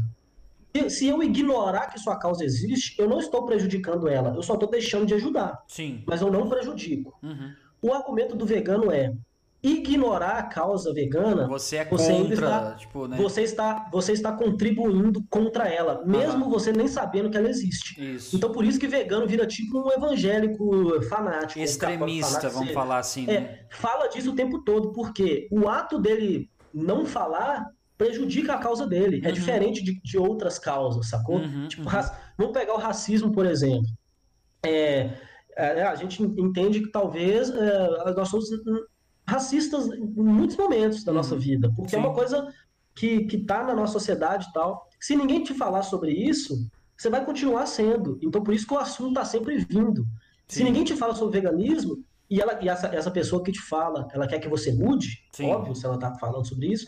Se ela não te fala, você não fica sabendo, você não muda. Uhum. O único jeito de mudar é ela falando sobre. Diferente do mendigo, que se ela não te falar nada, ela pode continuar fazendo. Sim. Mas que ela vai ter uma força a mais sua para fazer. Uhum. Então é por isso que foi chato. Mas eu acho que essa postura é prejudicial.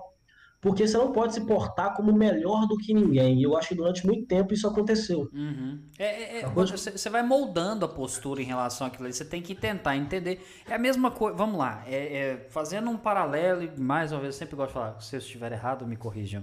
Mas é a mesma coisa de você tentar vender um produto. Não adianta, às vezes, você fazer um serviço de panfletagem na rua falando assim: eu tenho a melhor, uh, sei lá, uh, o melhor pão de queijo da cidade. Não adianta eu panfletar se a pessoa não vai lá e experimenta.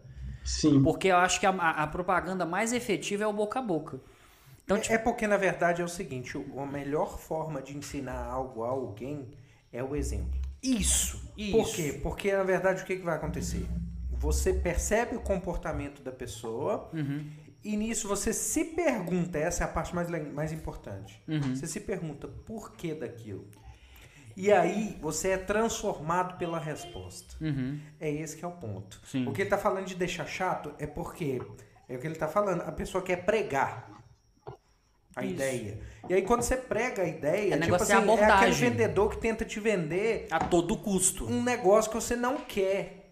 É, vamos levar de uma vez. Você entrou na loja, olhou, não interessou por nada, não perguntou nem se tem tal número de sapato.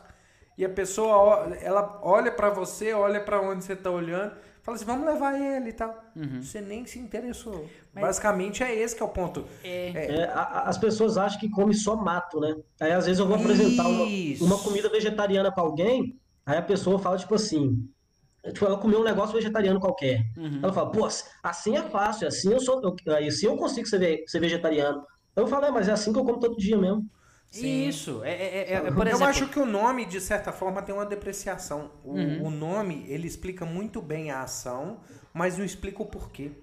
É, Sim. É, é, então, o nome dá, uma, dá essa ideia do, do vegetal. E, e aí a pessoa pensa, não dou conta de viver com isso. Uhum, não dou sim. conta de lidar com isso. O nome outra coisa é... que rolou também é politização política. Eu acho que isso só tem mais atrapalhado do que ajudar. Uhum. Né? Porque eu penso o seguinte: a partir do momento que um político entrou lá, ele virou meu inimigo, independente de eu gostar dele antes ou não. Perfeito. Porque agora ele, agora ele trabalha para mim. Tudo que ele fizer de bom, obrigação, uhum. tudo que ele fizer de ruim tem que ser criticado por isso. Exato. Né? E, mas aí a gente, a gente vive no, no, meio que ficou tudo muito politizado. Já aconteceu de eu falar que eu sou vegetariano e o cara falar assim, ah, de esquerda. Mas o que, que tipo, tem a ver, velho? Mano, de onde saiu isso, né, cara? O que, que tem a ver, velho? Tem um monte de vegetariano de. Tipo assim, eu, esse movimento nunca foi de ninguém, é um movimento pelos animais, é um Sim. movimento pelas pessoas. Uhum. Entendeu? Só que isso aconteceu. Então, assim. Ah, o veganismo, o de esquerda é, ele, ele é, é naturalista. É Sim, o veganismo, majoritariamente hoje, ele tá na esquerda. Então, se eu vou em roda de família, tipo tio, sei lá, qualquer coisa conversar assim, uhum. a pessoa já não tem, ela não tem nem predisposição de me ouvir, porque é um movimento de esquerda e eu discordo da esquerda, eu vou desenvolver essa merda. Uhum, Sacou? Uhum. Sendo que não é. É um movimento pelos animais. Ele não é um movimento pelas pessoas. Sim. Então, não- a, a não ser que os animais criem uma nova hierarquia, onde porcos são de direita e ou- tipo isso. não quis dizer que a, que a direita Aham. são porcos, ok? Não, Foi um vamos- exemplo aleatório vamos- total. vamos Olha o deixar- corte, olha o corte, olha o Vamos- corte. Ah, meu Deus, audiência. Sim, embora, embora eu, tenha, eu tenha bases literárias para falar que os porcos estão na direita, né? Ok, tudo bem. É, é, a, revolu- a revolução dos bichos, para quem leu aí, Meu Deus. mas, mas não tem nada a ver, é um movimento pelos animais e Sim, tal. sim, sim. É, vamos falar que os tucanos estão na direita, né? Que aí, aí, Uhum. Aí já é uma beleza, referência, é, dif- aí já é beleza, diferente, né? Aí já é um pouco Mas diferente. é, enquanto isso não existe, os animais não se organizam politicamente, Uhum. não é um movimento de um lado ao outro, né? É igual o movimento o movimento contra a homofobia, por exemplo, Sim. ele foi absorvido mais pela esquerda, pelo histórico da direita que, que, não, que é mais religiosa, mais Sim. conservadora. Mas, por exemplo, os liberais, eles não têm tanto problema com isso. e É um movimento de direita. Aham. né? Então, é, é- é- eu acho que é, políticos abraçarem causas é importante para a gente se identificar com eles e saber quem que a gente vai colocar no poder, Uhum. mas ele tem que entender que a causa não é dele só. Exato. E aí, assim, se aparecer um candidato de direita que é vegano e prega por isso, não tem por que uma pessoa de esquerda não gostar dele por causa disso também, né? Às vezes a, a discordância... Ao menos não faz pre- sentido, né? Sim, a premissa da discordância pode ser parecida, porque assim, eu tenho mais concordância com as pessoas de esquerda, assim, é Sim. bastante, assim, da maioria dos assuntos. Sim. Mas os meus os deputados que eu votei são deputados de centro, centro-direita, que são caras ligados à causa animal, de resgate de animais. Certo. E assim, nas outras causas, eles não falam muito sobre. Eu sei que eles não são pessoas más, tipo assim, racistas, homofóbicas, Aham. porque aí realmente eu acho que quando o cara comete um crime, a gente tem que. Não é só opinião. Aí já é outro campo, né? Vamos Sim, é. Isso. Mas eles são caras que estão muito ligados à causa animal e resgata cachorro todo dia. Eles entraram no, no, no- no Congresso falando, tipo assim, ó, eu sou competente, eu consigo analisar outras coisas, mas eu estou indo lá pela causa animal. Uhum. O meu trabalho vai ser 99% voltado para isso. Sim. Se eu sei que o cara não é uma pessoa má, não é uma pessoa, enfim, as coisas que eu já falei, né? Não é uma pessoa que vai prejudicar outras causas que eu acredito, tipo assim, vai votar contra um, um, um projeto de outras coisas que eu acredito, que não é o caso deles, Sim. não tem por que eu não dar meu voto para esse cara. Pô, eu, eu confio nele para resolver essa pauta aqui que ele se propôs a fazer. Então, por causa disso, eu tenho muita dificuldade, às vezes, de conversar sobre os assuntos Certo. normalmente, sacou? Por ele já tá, por o discurso já tá muito poluído por coisas que nem deveriam fazer parte do discurso. É, e também tá. E, e tudo isso aí acaba ficando muito manchado também por um próprio preconceito que a gente já tem. Quando a gente fala é aquela, aquela velha análise da palavra, é o preconceito, é o conceito que você tem antes de ter aquele conhecimento É o específico. problema do rótulo. Isso, exato, é o estereótipo é, que é- dá. É, é porque a gente quer criar uma ligação para que as pessoas consigam se comunicar com a gente Uhum. e entender. É, então a gente nomeia tudo. Isso, exato. É, o problema disso é que cada pessoa, Gabriel falou, explicou muito bem isso. Isso, é de Cada pessoa só entende a coisa no âmbito na, na qual ela viveu. Uhum. Então é o que ele está falando. Ele fala de uma coisa, a pessoa vem já falar como se ela fosse do partido X, porque é, tende a ser, porque na cabeça dele, quem, quem tá ligado com esse tipo de causa, É, é, isso também. É um estereótipo criado Verdade. pelo rótulo. É, infelizmente. Nesse dia eu ri demais, é que eu falei que eu sou vegetariano, aí o cara falou assim, ah, você é de esquerda, né? tipo, assim, né? Porque, tipo assim, eu já vi, eu já vi chamar de esquerda por muita coisa, mas por ser é, vegetariano... Ser vegetariano, vegetariano é eu nova. De fato, Pois cara, é, agora eu eu tô não buscando memória, eu tô, eu não tô Eu não lembrado. carne, lá, lá vai o petista lá, não come carne. Pô, a, frase, a frase que o Lula mais usa agora é, é- é picanha e cerveja. Se tem uma coisa que não é, o Lula é vegetariano. Então, Ah, não, isso realmente não faz nem sentido, com Mas é um certeza. discurso inflamado, né? Até o Bolsonaro já falou mal, né? Já que fez ligação que é viado. Então, tipo assim, Uhum. não tem como mesmo você, você ficar forçando conversa com gente que não quer ouvir. É por isso que daqui agora, por exemplo, Uhum. eu consigo falar numa boa, Sim, apresentar os pontos e tudo. E por mais que vocês possam discordar, sim. vocês ouvirem e falar, ah, entendi o que você quis dizer. Eu acho que falta muito isso, a gente em- discordar, mas entender. Essa maturidade É respeito. de ouvir. É, é. É respeito, porque tipo Igual assim. ele tava falando no caso das drogas, eu achei interessante. Que eu fico pensando assim, no cigarro, Uhum. você tem uma. é, você tem custos direcionados para cuidar da saúde de quem precisa de tratamento para isso, Sim. que é retirado do próprio, que, do próprio imposto que vai no cigarro. Uhum, sim. O que que acontece? Por que que existe tanta violência por causa de droga? Porque é o seguinte, se existem pessoas que querem consumir, se tivesse uma legalização e lugares específicos para compra de- disso, também teria recurso para tratamento. Uhum. Trataria quem quisesse e ia diminuir muito o poder de milícia. Partindo de- desse de- pressuposto, sim. Sim, é uma transformação que a gente não sabe se o Brasil está pronto para ela. Sim. Ah, envolve Mas tanta coisa, né, envolve muita É, coisa. é. É, é assim, é, é porque num país não dá pra você falar assim, ah, vamos mudar tudo só pra ver o que, que dá. Uhum. E é por isso que todo partido tem uma oposição. É. Por quê? Porque se você entregar pro partido que ganhar, vai lá e faz o que você quiser, nossa, em quatro anos pode acontecer coisa demais. É. Pode acabar com o país em Pode. quatro anos. Pode. Por conta de radicalismo. E aí é esse que é o problema. Mas é o que o Gabriel tá falando. Tem que estar disposto a conversar. Pra pelo Sim, menos criar diálogo, protocolo né? de falar assim, ó, agora se tornou viável, porque a gente levou em consideração todas as camadas de problema que viriam tomando aquilo ali e tal. Uhum. E é Sim, e tem que ter um contraponto, velho. E tem uma coisa que eu acho importante, assim, eu acho que todo mundo tem o direito à opinião. Sim, E todo certeza. mundo tem que dar, como cidadão, dar opinião. Mas quando o assunto for sério, quando o assunto for legalização das drogas, você não pode pedir para um deputado falar, não, velho. Ele não sabe nada disso, não. Não, e outra coisa, Você ele nunca um vai médico, falar sabe? alguma coisa que, que ele acha que pode prejudicar a carreira dele.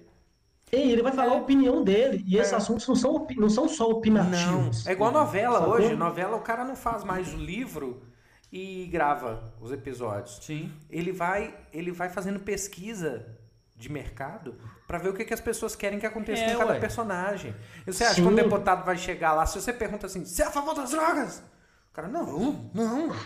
É lógico que não. Sim. Ou seja, não tem jeito É. de ter uma discussão Uhum. franca sobre esse tipo de assunto. Por quê? Legalização, legalização de aborto, por exemplo, né? descriminalização do que seja, tá há anos lá os caras fingindo que vai conversar. Velho, o Senado vai, é. brasileiro, se eu não me engano, o Senado brasileiro teve o primeiro banheiro feminino tipo, em 2014. Sacou? Para e essa discussão ficava. nisso, né, velho? Essa discussão ficava perambulando entre homens ali que são contra aborto até que a amante deles engravide. É. Sacou? E aí, tipo assim, nunca teve alguém que se posicionou, tipo assim, ó. Gente, eu acho o seguinte: vamos pensar sobre o aborto. Vamos pensar se é, se é benéfico ou maléfico é, legalizar ou descriminalizar. Vamos pensar isso da melhor forma. Aí alguém sentar e propor assim: beleza, vamos chamar um médico, vamos chamar um psicólogo, vamos Isso. ver práticas de outros Parte países, re- técnica da parada. né? representantes de outros países, porque a gente pode decidir que o jeito que a gente tá fazendo é certo. De fato. Mas a gente não. Mas o- a nossa a base dos caras é só opinião. Tipo assim, não é errado porque Deus falou É. que é errado. Sabe Mas qual é beleza, o... mas acontece, cara. A gente tem que ver as coisas. É porque os práticas, caras tá muito assim, ligados aborto no que acontece. Os caras tá muito ligados no deles. É esse que é o problema. Pra você Sim. ver, tem empresas, empresas multinacionais, como é que elas fazem? É, eu tava até gravando um vídeo de uma empresa italiana e eles estavam falando sobre isso comigo. Toda vez que eles vão entrar num novo mercado, você tem que entender a cultura do mercado. Sim.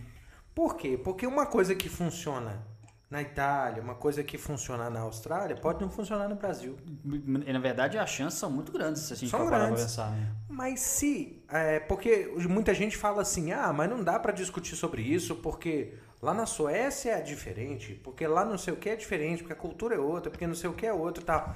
Pô, se consegue isso na publicidade, as pessoas conseguem entrar em qualquer mercado, adaptar qualquer produto. Não é possível que não dá pra adaptar uma, uma, uma conversa levando em consideração o- o- o- os parâmetros de, de culturais da gente, claro. que é um país muito mais aberto, se você for olhar principalmente questões de Sim.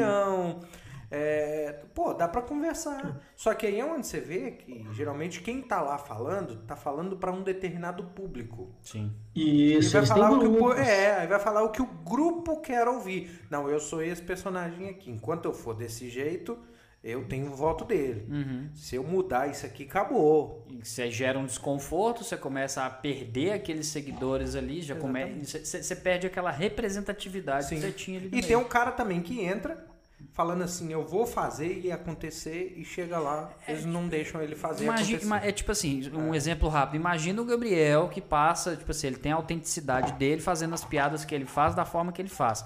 Gente, a partir de hoje eu não vou fazer mais piadas X, X e X por conta disso, disso, disso. Com certeza vai ter gente que segue ele que vai assim, ah, perdeu a essência, se vendeu, não gosto Se mais. vendeu pra e, vai, ra- caralho. e vai rachar fora, velho. É, é o próprio conceito de liberdade de expressão, né? Aqui no Brasil é diferente dos Estados Unidos e tal. Sim. Nos Estados Unidos você tem direito de falar a bosta que você quiser. Isso. E você consegue, você consegue se livrar penalmente disso. Uhum. Coisas positivas. Comediantes nadam de braçada, flutuam, falam sobre tudo, falam sobre artistas, não tem problema. Isso. Coisas negativas. O discurso nazista lá não é proibido. Sim. Só que você pode fazer uma passeata nazista. Uhum. E aí, assim, que tipo de, de sociedade você quer viver? E aí varia, né? É, de, de- Tem até uma, uma, uma piada de quem que é? Mark Normand, talvez, porra, eu, eu assisto. Eu assisti muita gente na pandemia aleatoriamente, mas é uma piada que ele fala assim: que nos Estados Unidos, basicamente, duas pessoas lutam pela liberdade de discurso: Sim. humoristas e racistas.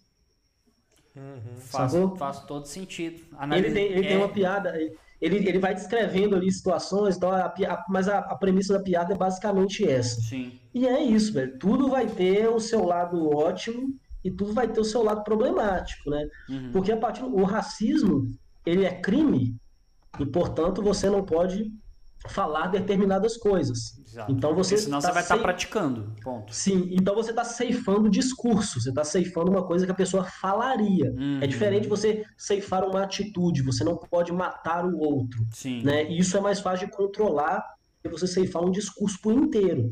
É uma coisa difícil.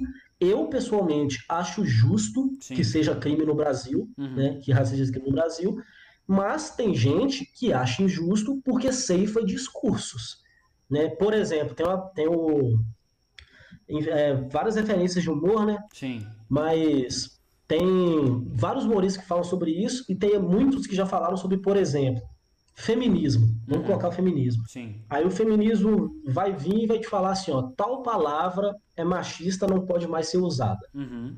Por exemplo. E tem gente que fala, ok, entendi, não vou usar mais. E tem gente que fala, tipo assim, beleza, você pode ter o seu movimento, mas você não pode controlar a minha fala, porque a minha fala é um direito individual meu. Eu posso falar o que eu quiser, e desde que eu não agrido uma mulher, isso não tem problema. Né? Uhum. Nos Estados Unidos a postura é mais ou menos essa. Sim. E a gente não sabe qual é a funcionalidade disso, porque a gente vai ver isso no futuro, né? É, por exemplo, uma coisa que aí que eu manjo pouquíssimo, mas em primeiro momento é uma coisa que eu acho meio absurda, tipo, é, se- é, absurdo não, utópico, uma Sim. implantação utópica, tipo pronome neutro. Vamos, vamos pegar esse exemplo. Certo. Tá sendo, tá sendo muito falado sobre isso agora. Uhum. Vai chegar um momento que a gente pode perceber, tipo assim, serve de porra nenhuma, muda nada. Uhum. Mas pode chegar um momento que a gente fala assim, porra, se a gente não proíbe tal palavra, como, por exemplo, chamar a pessoa que tem síndrome de Down de retardado. Uhum. Foi uma palavra que foi proibida e tal. Sim. Se a gente não proíbe isso, isso causa impacto de verdade na vida dessas pessoas. Certo. Sacou? Tipo assim, usar essa palavra prejudica muito a vida dessas pessoas e tal. Uhum. A gente não tem como mensurar isso. É por isso que eu acho que esse tipo de discussão tem que passar por especialistas. Precisa. Porque às vezes as pessoas têm re- respostas de verdade e não resposta baseada em, tipo assim, é, a gente viu lá o, o impeachment da Dilma, aí é, cabe discussão jurídica se aquilo for, foi certo ou não, aí quem manja que tem que falar aqui, não, não tem propriedade para falar e tal. Posso ter minha opinião, que é meu Sim. direito, mas não tem propriedade para tratar aquilo. Mas a gente viu que a votação lá era tipo assim, pela minha família, pelo meu cachorro, não, velho. Não é assim que você tem que votar, não. Uhum. Exato. Você tem que votar, tipo assim, ó, por que o crime foi esse? E eu acho que isso vai prejudicar isso, meu voto é, que pro, é pro impeachment. Ou então, assim, porque eu acho que isso é, anti, é anticonstitucional, eu acho que não tem que impeachmentar. Não foi uma discussão. Aquilo ali foi uma promoção. É. Sim, né? De que é lado isso, que assim. você tá e aí você sabe quem se Me dá a impressão que a, so- a sociedade vive o tempo todo querendo fazer corte, tipo corte de podcast. Tipo, o tempo todo eu vou cortar. Sim. Tem um vereador aqui em BH, que eu não vou nem citar o nome, Sim. que ele foi eleito falando que a, a, a, a função dele era barrar pautas progressistas. Ele não quer nem saber se é bom para a sociedade ou não. Se vem de alguém de esquerda, eu vou barrar. Sim. Um menino bem idiota, bem idiota. Uhum. É, se vem de alguém de esquerda, ver. se for de alguém de esquerda, eu vou barrar. Era isso. Toda vez que o cara vai fazer um discurso, vai falar alguma coisa sobre algum projeto e tal, é ele imaginando como ele vai cortar aquilo e colocar no Twitter pros, pros gados dele aplaudir. Uhum. E isso tem dos dois lados da política, né? Tem, Sim, tem dois lados de sempre vai, tudo. sempre vai ter, cara. Não tem ninguém certo demais, não tem Sim. ninguém errado demais, né? Tipo isso. E aí, assim, é por isso que eu tento trabalhar em minha filosofia do seguinte: por mais que eu me identifique com o político X, Uhum. eu gosto do político tal, a partir do momento que esse cara entrar no poder, ele virou meu inimigo, sacou? Uhum. Porque agora ele trabalha para mim mesmo e eu, além de ser produto dele, Sim. é, eu, sou, eu sou o produto dele e, e ainda sou o resultado de tudo que ele vai fazer. Sim. Então, é, é exatamente isso que eu acho. Fez uma coisa boa, fez, fez a sua obrigação, não merece nem parabéns. Uhum. Fez uma coisa ruim, merece ser criticado, com certeza. Agora, fez uma coisa além da sua, do, do que era obrigação dele fazer, Uhum. parabéns. Sim. Tinha um, tinha um prefeito em Monlevade há muitos anos, eu nem vi, que meu pai falava que, tipo assim, se tivesse mato em algum lugar, meu pai fala, se tivesse mato em algum lugar e não tem gente da prefeitura para fazer, ele ia e fazia, ele mesmo ia lá e capinava. Uhum. Exato. Sacou? Tipo assim, aí sim, parabéns, né? você fez mais sua obrigação, você realmente está prezando pelo povo. É aquele, Agora, é, é fe- aquele, é aquele É o lance do exemplo. o- o- aquele do, do lado do Espírito Santo, como é que ele chama? Ele foi prefeito de uma cidade colatina. Ah, teve mesmo. É, co- Eles é- deram até presente pra ele. É, o cara, o- tipo assim, é, é óbvio, né? Ele tava na função dele, procurando, só que ele ia pra rua. Ele literalmente capinava, Sim. limpeza, fazia um mutirão com a galera. Gente, vamos fazer, porque isso economiza recurso. É porque tem, tem alguns países que tem uma outra ideia. Isso é de Serviço aplaudir. público. Serviço público é uma. é, como é que eu vou falar? Sérgio Meneghelli, acho que é isso que... Hã? É, É, não é, isso mesmo? É, Sérgio, acho que é Sérgio Meneghelli, se eu não me engano.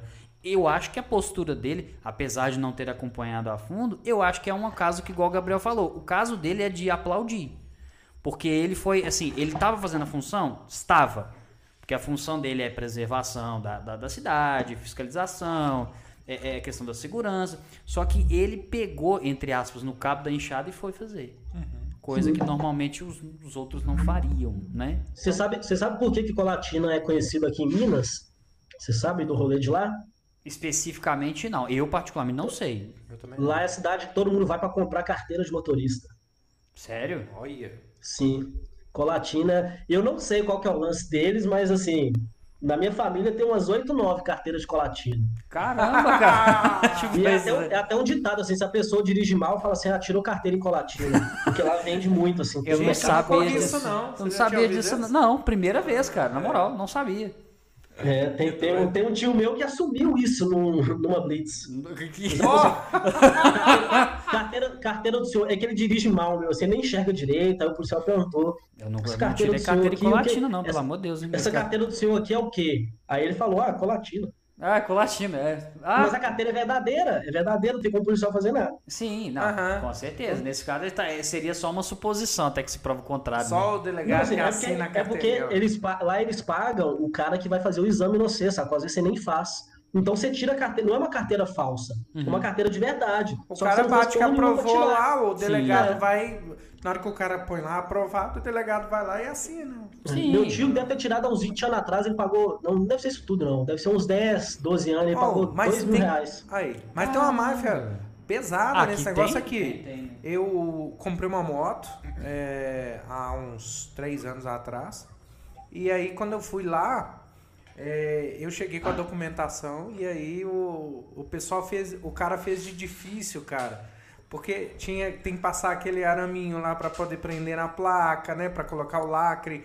Ele falou, isso aí você tem que levar não sei onde e tal. Aí levei. Aí depois volta aí que ele me falou, olha, tem que pagar essa guia. Por que, que ele não me entregou a guia junto? E você ele fez percebe, eu ir velho, voltar quando- umas quatro vezes de lá, sendo que eu Quando podia descer onde abordagem é resolver. corrupta, quando a abordagem é corrupta, você percebe. Uhum. Sabe? Que tem um modus operandi muito comum deles ali que, que você sabe o que está acontecendo. Tem um primo meu que ele, ele é- mora na Itália há anos, Sim. e aí quando ele vem pro Brasil, ele, ele tem uma carteirinha de motorista internacional, ele pode rodar com ela no mundo inteiro. Uhum.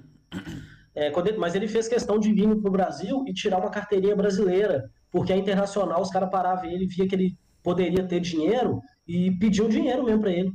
Ah, Olha sem só. conta a gente, sem conta a gente libera aqui. Aí ele, ele dava, porque você vai fazer o quê? Dá, você, aí dá o dinheiro, não sei o quê. Aí Uhum. ele teve que tirar uma carteira brasileira, os caras parar ele e não saber que ele é gringo e, Uhum. consequentemente, não achar que ele tem dinheiro, Sim. entendeu? Uhum.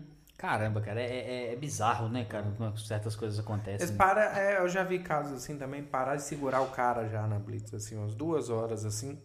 Só pra falar que o sistema tava fora, É, que não não. tava conseguindo verificar os dados da placa Eu, e tal. eu- eu tenho um conhecido, justamente que passou por isso, ele estava indo para Caldas Novas, especificamente. Ele foi parado porque na carteira de motorista dele constava aquela questão do uso de óculos, né? E ele de fato estava sem. E o- na abordagem, falou, ah, aqui tá constando que você tem que usar óculos para dirigir. E ele falou, não, realmente eu tô errado, tal, né? Aí assim, como é que a gente vai fazer? O policial perguntou para ele, como é que a gente vai fazer? Vamos pôr o óculos. Aí ele olhou assim, falou, uai, se eu tô errado, eu tenho que fazer a multa. Aí ao Multa, invés, de, é. ao invés de simplesmente multar, o cara falou assim, ô capitão, tipo assim, né? O que, que nós podemos fazer aqui? Aí ele olhou assim, aí o cara falou. Quando eu digo o cara, eu falo o meu conhecido. Não vou citar nome pra não expor, né? Porque acho que é meio complicado. Sim, qual é o nome dele? Mas falou. Hermano, que esse cara né? dá, dá aquela virada de jogo, né? Não, não foi o Hermano, eu tô zoando. Mas, mas isso aconteceu. Ele falou assim: o que, o que a gente pode fazer? Pode fazer a multa. Literalmente, Faz pode fazer. aí. Porque, cara, não, dá, velho, sabe? Assim, são situações e situações, óbvio. Mas não, não, não dá. Eu tenho, eu tenho a mesma filosofia do meu pai para esse estranho, velho. É essa a resposta aí. Faz a multa, prende o carro, faz o que você quiser. É melhor. Cum- Cumpre a, cumpre a lei, sabe? Isso. Que era uma coisa que a gente vai fazendo desde o início.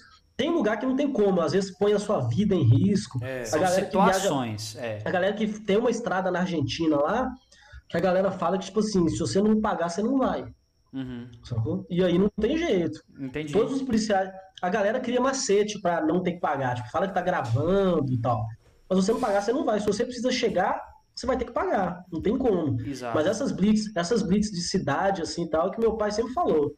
O policial, meu pai, ele me falou uma vez só, e eu nunca esqueci, que ele falou assim, que você pode não ganhar nada sendo honesto, mas você também não perde. Justo. E isso é. Cara, Tá e, e a gente sempre fala, e eu tive a oportunidade de citar isso com uma pessoa hoje mais cedo. A paz da gente, cara, é, é- ela custa caro demais pra você vender barato. Sim, e assim, esses policial é, pede 200 conto e tal. E, sinceramente, cara, se, eu- se, se existe a multa, Uhum. existe a penalidade e eu tô fora, nada mais justo do que eu, É. Sim. do que eu sofrer as consequências por isso. Porque o cara que dá propina, ele além de tudo é burro. Porque ele paga propina aqui agora pro cara, ele é parado daqui a É um incentivo, com um policial é. honesto, e aí ele toma no cu e toma a multa do mesmo jeito. É. É, de fato, verdade. Ô, Gabriel, sabe o que, que já me aconteceu? Eu tive que responder criminalmente por conta de falsificação de documentos. Mas você falou comigo que a sua ficha era limpa, irmão. Que história Não, é é, essa é que esse cara, né, velho? Eu tive que ir lá no delegado porque. É, é o que, é isso, isso aí é o que acontece quando você falsifica documento.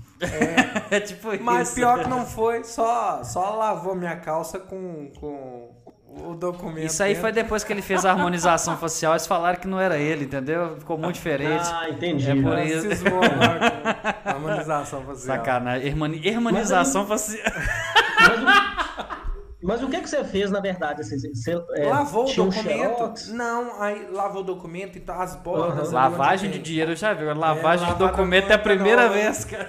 As bordas, as bordas esfarelou aquelas bordinhas onde tem É. aquele decorado na carteira. Sei, sei. Deu uma esfarelada. Uhum.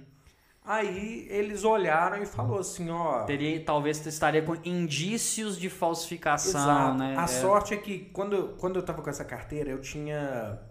Eu já tinha carteira B e aí eu tinha tirado a A depois. Uhum. Então eu ainda tinha outra carteira em casa, Sim. a, a, a B só para carro, eu tinha ela é, ainda é, com validade. Uhum. Então teoricamente eu tinha duas. Sim. Aí o que, que aconteceu?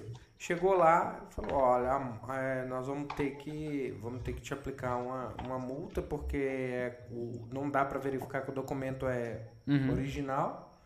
É, não estava tão danificado assim, mas eles duvidaram e tal. Aí aplicou a multa e falou assim, vamos chamar o reboque para levar a moto. Eu falei, não, a moto não tem nada de errado com a moto. Uhum. O documento da moto tá aqui. Vou chamar alguém para buscar. Isso. Aí não questionaram.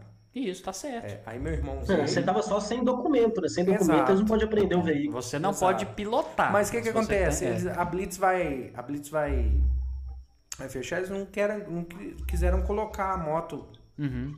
ali e deixar não, porque eles pensaram assim: se a gente sair daqui, Isso. ele monta na moto e vai E embora. racha fora. é. É. Aí eles queriam levar a moto. Aí eu chamei meu irmão, meu irmão parou com o carro, montou na moto, Foi e eu fui embora com o carro, Uhum. com outro documento. Aí eu respondi criminalmente por conta disso. Depois passou um tempo, eles fizeram um, um BO. Uhum. Aí o delegado me chamou pra conversar, pra falar sobre o documento. Aí, eu, eu não sabia o que, que era, eu só sei que chegou lá a lei e tal, o, o código da lei. Eu fui olhar na internet falsificação de documentos. Eu falei, que merda é essa? Essa é na faixa do artigo 304 ali, mais ou menos. Aí ele né? sabe. Esse tipo de coisa você tem, você tem que ter sangue frio, velho. Igual briga de trânsito. Sacou? Tipo assim, você pode. O negócio é é pequeno, mas pode dar uma merda gigante se você agir levemente errado. Toma uma proporção completamente diferente, cara. Exato. Até o posicionamento e o que você fala, a atitude deles mudam também. Uhum. Sim, postura, É, exato. postura, exato. Sim, velho. é, A gente, a gente tem meio medo da polícia, assim, quando é criança e tal, né? Tem gente que tem medo por razões verdadeiras, tem gente que tem medo porque é Aham. uma coisa meio. vira uma coisa meio mística e tal.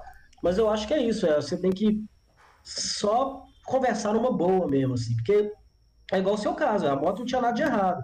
Aí se você, se você recua, ele toma, ele toma sua moto você. É. Ele leva ela. Aí é pro Se você pátio, vai- você ia gastar em cima É, de. se você vai agressivo demais, ele te acha folgado e dá um outro jeito de fuder. Uhum. Não, você.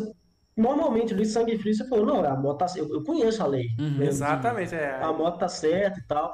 É, eu comprei uma briga esses dias com um site de venda de curso desses trem, Sim. porque eles cobraram uma taxa sem eu que- querer que cobrasse. Uhum. E aí, depois, quando eu pedi estorno, um dia depois eu pedi estorno, falou que não podia, porque estava em contrato, não sei o que. Eu falei, não, mas foda-se, tá em contrato, eu tenho sete dias para arrepender de É, qualquer coisa online. Exato, exato. Não importa, não importa. Aí a a briga, não sei o quê. Aí você tem que mandar solicitação pro PROCON, esses trem, mas imagina só, o tanto de gente que é passada para trás só por não conhecer os direitos que tem. Sim. Uhum. E, e eles faturam em cima disso, exatamente. Porque, igual você falou, quem não conhece, quem não tem muita noção, vai deixar, ah, deixa pra lá. Entendeu? Aí fatura em cima disso. Isso Empresa de telefonia, esse tipo de coisa. né? Exatamente, É, é- é assim exatamente. que funciona. E, e, e, e e falar em conversar numa boa, é agora que a gente já dá cagnada. Só, "Ru", é, Você curte podcast? Você- Você tem podcast também, né, velho? Olha o gancho aí, eu tenho podcast. Tá vendo? A gente vai aprendendo a fazer as transições, viu? tá vendo? É, exatamente. Eu Mas só fico é- observando, eu fico anotando as, te- as técnicas aqui. Isso, por favor. Você tem. São 172 podcasts, não é isso mesmo? O- o- o- Isso, é. Hoje, hoje eu tô com isso porque eu dei uma reduzida, né? Ah, perfeito. Você deu uma desacelerada, né? Os caras. Não, mas é É, que ficou assim, é fraquinho, né? Com 200 e Eu, pouco. eu já comecei podcast demais e nunca segui com nenhum. Os, os que eu posso falar, tipo assim, ah, eu sigo, tem muito tempo que eu não faço, mas que eu não abandonei, é o OCB, que é Sim. o que chama Ordem dos Comediantes do Brasil, que é Ó, eu, Ila. ó. E tem a Eu- carteirinha? Tem a carteirinha? Tem, tem, tem a sessão Minas Gerais e tal. Maravilhoso. É, eu, e o Paulo cagando regra, só. assim, Ah, tem, que coisa maravilhosa. Tem base técnica, tem nada, é cagação de regra. Ótimo. É, eu tenho o Dedo da Garrafa, que é um podcast que é só eu falando com o meu microfone dentro do meu quarto, que nem um, um psicopata. Mas aí cada. Aí, assim, ele é um podcast que eu gosto muito de fazer porque eu só sei o assunto. Eu não sei o que eu vou falar. Então é Ah, 20 saquei. minutos. 20 minutos de eu falando coisa que vai vir. Assim, ele, ele não tem pauta nenhuma, zero, zero, zero. Posso fazer uma Eu- comparação? Pode. Você, como né, humorista, você conhece os humoristas do cenário mineiro, Caju, que hoje atualmente trabalha na 98. Sim. Ele, pra quem conhece, ele tem um negócio que eu acho surreal que chama-se momento displexo. Onde Nó, é ele literalmente não fala nada com nada. E tipo assim, ele vai falar, cara, com todo respeito, o dentro da garrafa eu escutei, tá? Eu te falo, eu já, já acompanho e tal, né? Não ouvi todos os episódios, mas vou escutando à medida que dá. Cara, é. Não, nem tem por que ouvir todos. Não, tá, não, tudo bem. Se você Não faça isso com você mesmo. se- Não, mas é, como é que é que você falou? Eu gosto de ser apedrejado. Esse cara, né, velho? Sacanagem. É, o, o- eu tô zoando. Mas assim, no- longe disso, não é ruim, não. Eu tô falando desse momento de explexo, porque você vai, igual você falou, você sabe do assunto, mas você vai soltando as ideias, vai soltando as ideias, vai soltando as ideias. Chega uma hora que eu falo assim, gente, de onde que isso começou? Exato, eu gosto disso. Eu gosto disso. Teve um que eu fiz sobre brincadeira de criança. Comecei falando sobre isso. Em algum momento eu cheguei num pensamento que eu achei engraçado. Porque eu- ele não é um podcast de humor necessariamente. Eu vou Aham. falando, velho. É só isso. É tipo, a ideia dele. Ele se torna chama lúdico, ele se torna é, lúdico ele até certo ponto. da ele chama dentro da garrafa, porque isso é uma gíria do áudio, né? Falar que Aham. o áudio está dentro da garrafa, porque o áudio está ruim. Tá e também É. porque ele é feito para quem está no trânsito. Então, dentro da garrafa, engarrafamento. Essa foi a super Meu ideia genial Deus. que eu tive. Viu É, só? é, e- aquele filme Inception, é o A Origem. Isso. E também- Obviamente. E também porque você põe uma carta dentro da garrafa e quem quiser receber, receba. Então a ideia é, são essas Cara, três sim, ideias. Assim. Ele é um É podcast. uma transcendência de podcast aqui, cara. Caramba, É, tem, que ter, tem que ter uma justificativa para eu fingir que eu entendo alguma coisa. Mas ele é feito, ele é feito para ser uma companhia de quem está no trânsito. Sim. Eu criei ele para isso, para quem está no ônibus, quem está no carro, para quem está Uhum. na moto. Para ótimo é ótimo, para moto é ótimo, que você não escuta o resto. Para sofrer um acidente, pouco custa. Nossa, meu Deus. Mas, mas a ideia dele é essa, ser uma companhia para quem está no trânsito. Da Ele não tem necessariamente ser engraçado, mas esse chegou num lugar engraçado, Uhum. porque em algum momento lá eu percebi, tipo assim, e falei. Já percebeu que algumas brincadeiras de criança, se feitas quando adultos, são crimes? Cara, e- e brincadeira de criança, não. Mas eu, eu vou te fazer uma observação que eu, eu já, escutando aquela música que, que você foi fazer no mato, Maria Chiquinha, cara, Sim. aquilo ali é quase o código penal inteiro. Se você analisar a Nossa. estrutura da, da música, você fala assim, meu Deus, são crianças cantando, cara. Músicas infantis são terríveis. Sim. Atirei o pau no gato. Atirei o pau no Né? gato, exatamente. Cara, é impressionante. Agora você tá falando das brincadeiras, vai lá, ilumine nossos caminhos, por favor. Não, e aí lá eu vou citando algumas, assim, eu nem lembro todas, Uhum. mas tipo. É, hoje não. O pega-pega que você sai correndo e empurra o outro, não dá nada. Sai Uhum. correndo atrás de alguém, empurra na rua pra você ver se você não vai responder por isso. É mais ou menos Então isso. tem algumas brincadeiras que, que são crimes. E aí eu tenho esse podcast Uhum. e eu tenho também o menor podcast do mundo, que é o menor podcast do mundo só. Certo, mas. É, eu, eu acho melhor a gente ir lá escutar. Você, você quer, não, se você quiser, eu, eu posso te, eu posso fazer um episódio agora pra você. Tá, vamos lá então. Gente, só, só- tem abertura? Quer que faça uma abertura? Tem não, tem nada. Não tem. nada. É, não, é, não, se senão fizer uma tempo. abertura, ele, ele passa a não ser mais o, o- o É, menor do é, mundo. sim, sim. Desculpa, Mas vai aí, lá. é, me dá um tema. É, harmoni- harmonização facial, vamos lá. Tá. É, aí eu, eu vou, ó, eu vou falar isso agora, aí eu vou calar, Uhum. e aí depois que eu calar, quando eu, quando eu falar, vai ser o que eu gravaria no podcast sobre harmonização facial, Beleza. no menor podcast do mundo. Perfeito. É moda. Excelente. Aê! Muito bom, merece palmas. Eu tô. É isso. Fantástico, o título é cara. harmonização facial, aí você dá o play, aí eu falando, é moda. Esse é o menor podcast do mundo. Caramba, cara. Serve Ah. pra pessoa se informar, pessoa que não tem muito tempo, né? Sociedade cada vez mais rápida e Muito tal. tempo? Is- Sim, então, então, então tem um episódio lá que é, chama- que é sobre carro. Uhum. Aí você entra e fala assim, você entra dentro e anda. É isso. Aí Cara. depois tem um sobre, tem um sobre avião, é. Você entra dentro e voa. Caramba, É cara, eu tô assim. Então, tipo assim, se fosse sobre bicicleta, você sobe e pedala. Você sobe e pedala. Cara, vai. acabei de É pegar. Mano, acabei de pegar a ideia. que, Você tem que fazer Entendeu? uns cortes disso depois pra facilitar o acesso Sim, das é. pessoas ao conteúdo. A, a, a absorção do conteúdo, né? Essa foi boa, cara. Eu, eu- eu gostei, eu gostei. É verdade. Aí- que aí ele vai fazer os menores cortes do do menor mundo. podcast. Exatamente. Caramba, cara. Não, Ele vai piscar na tela assim, ó. Vocês me deram a ideia, de, a ideia de negócio. Aí esse tem muito tempo que eu não gravo. Por quê? Aí as pessoas falam, pô, por que que você não grava esse? Tava muito longo. Porque o trabalho de gravar ele e, e subir é o mesmo trabalho de gravar um outro, sacou? É mesmo, velho. Na moral. É, porque eu vou gravar aqui, aí vou converter o arquivo, subir pro distribuidor de podcast, ele vai Uhum. distribuir. Uhum. Eu posso, e é o mesmo trabalho de eu gravar um negócio maior, então, isso assim, o fato dele ser É porque pequeno, não passa por uma edição propriamente, né? Nada, Saquei, eu não é. edito nada de Entendi. podcast, assim, só o OCB que é editado.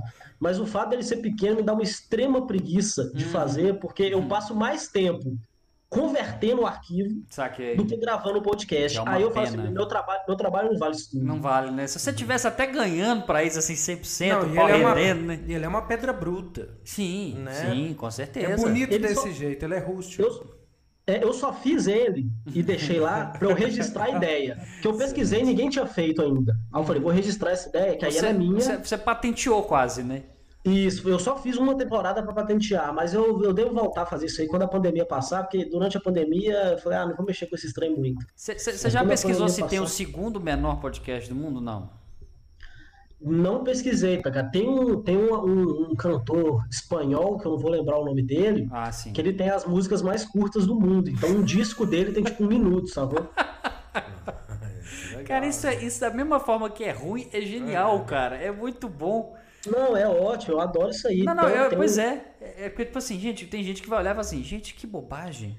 Mas eu, por exemplo, tô aqui, Não, cara, cara que coisa daqui, a, boa, daqui a uns velho. 20 anos, Mas é biografia completa de fulano. É, exato. 5 megas.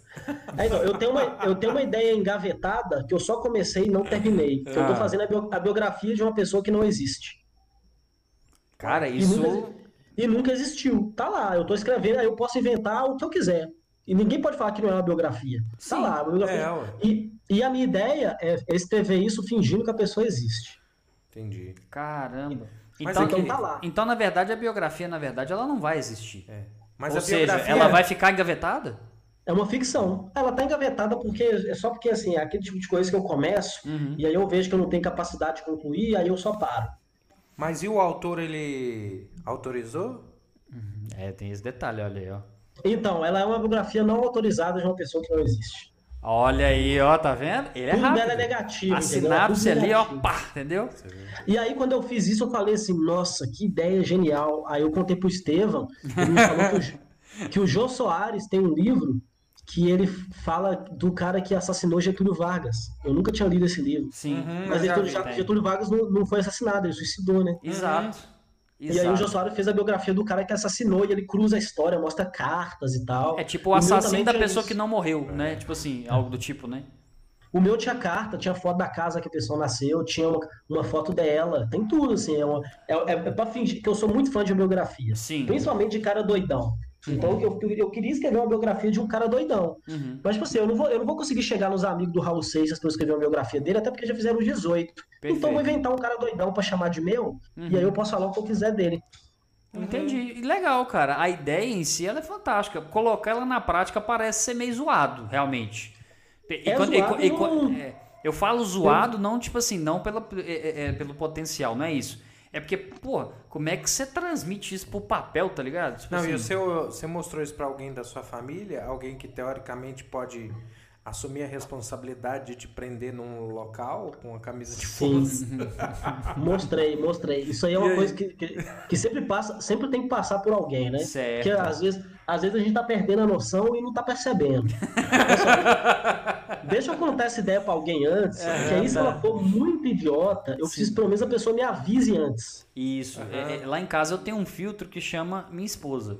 Então, tipo assim, determinadas piadas, o hermano mesmo faz uma observação que eu acho excelente. Eu faço uma piada. Se ela riu, quer dizer o quê? Existe a possibilidade da piada ser boa. Por quê? Porque ela me ama. Então essa é 20%, tá? Isso. 20%, Agora, eu falei com ele, é 20% boa do tanto que ela riu. Isso, isso. Então, assim, se, se ela não rir, é porque, cara, essa piada não deve ser escutada por mais ninguém. Não, é porque ela vai, Sim. alguém vai te matar por conta disso. Mas então isso, não se, mas isso se desgasta, viu? Se desgasta. Eu tô na casa da minha namorada, então se Aham. tiver algum grito de fundo com o que eu vou falar, talvez seja ela. Tá certo. Porque, eu espero que assim- tenha, porque isso dá audiência. Ah.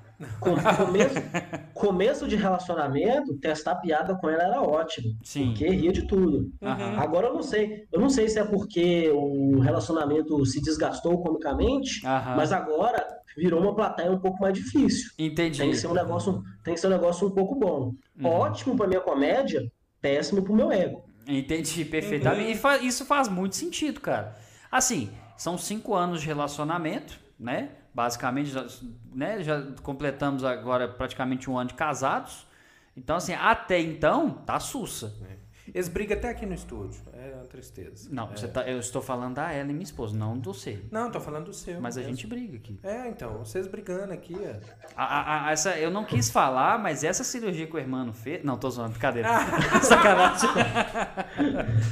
É, e- mas assim, eu- eu- hoje eu estou completando dois anos e nove meses de relacionamento e eu só sei disso que ela me falou mais cedo. Uhum. E eu descobri que é bodas de sonhos. Bodas de sonho. Cara, é engraçado. A, a, a Ellen também faz muito isso. Ah, hoje nós estamos completando bodas de tal coisa. Eu olho assim e falo.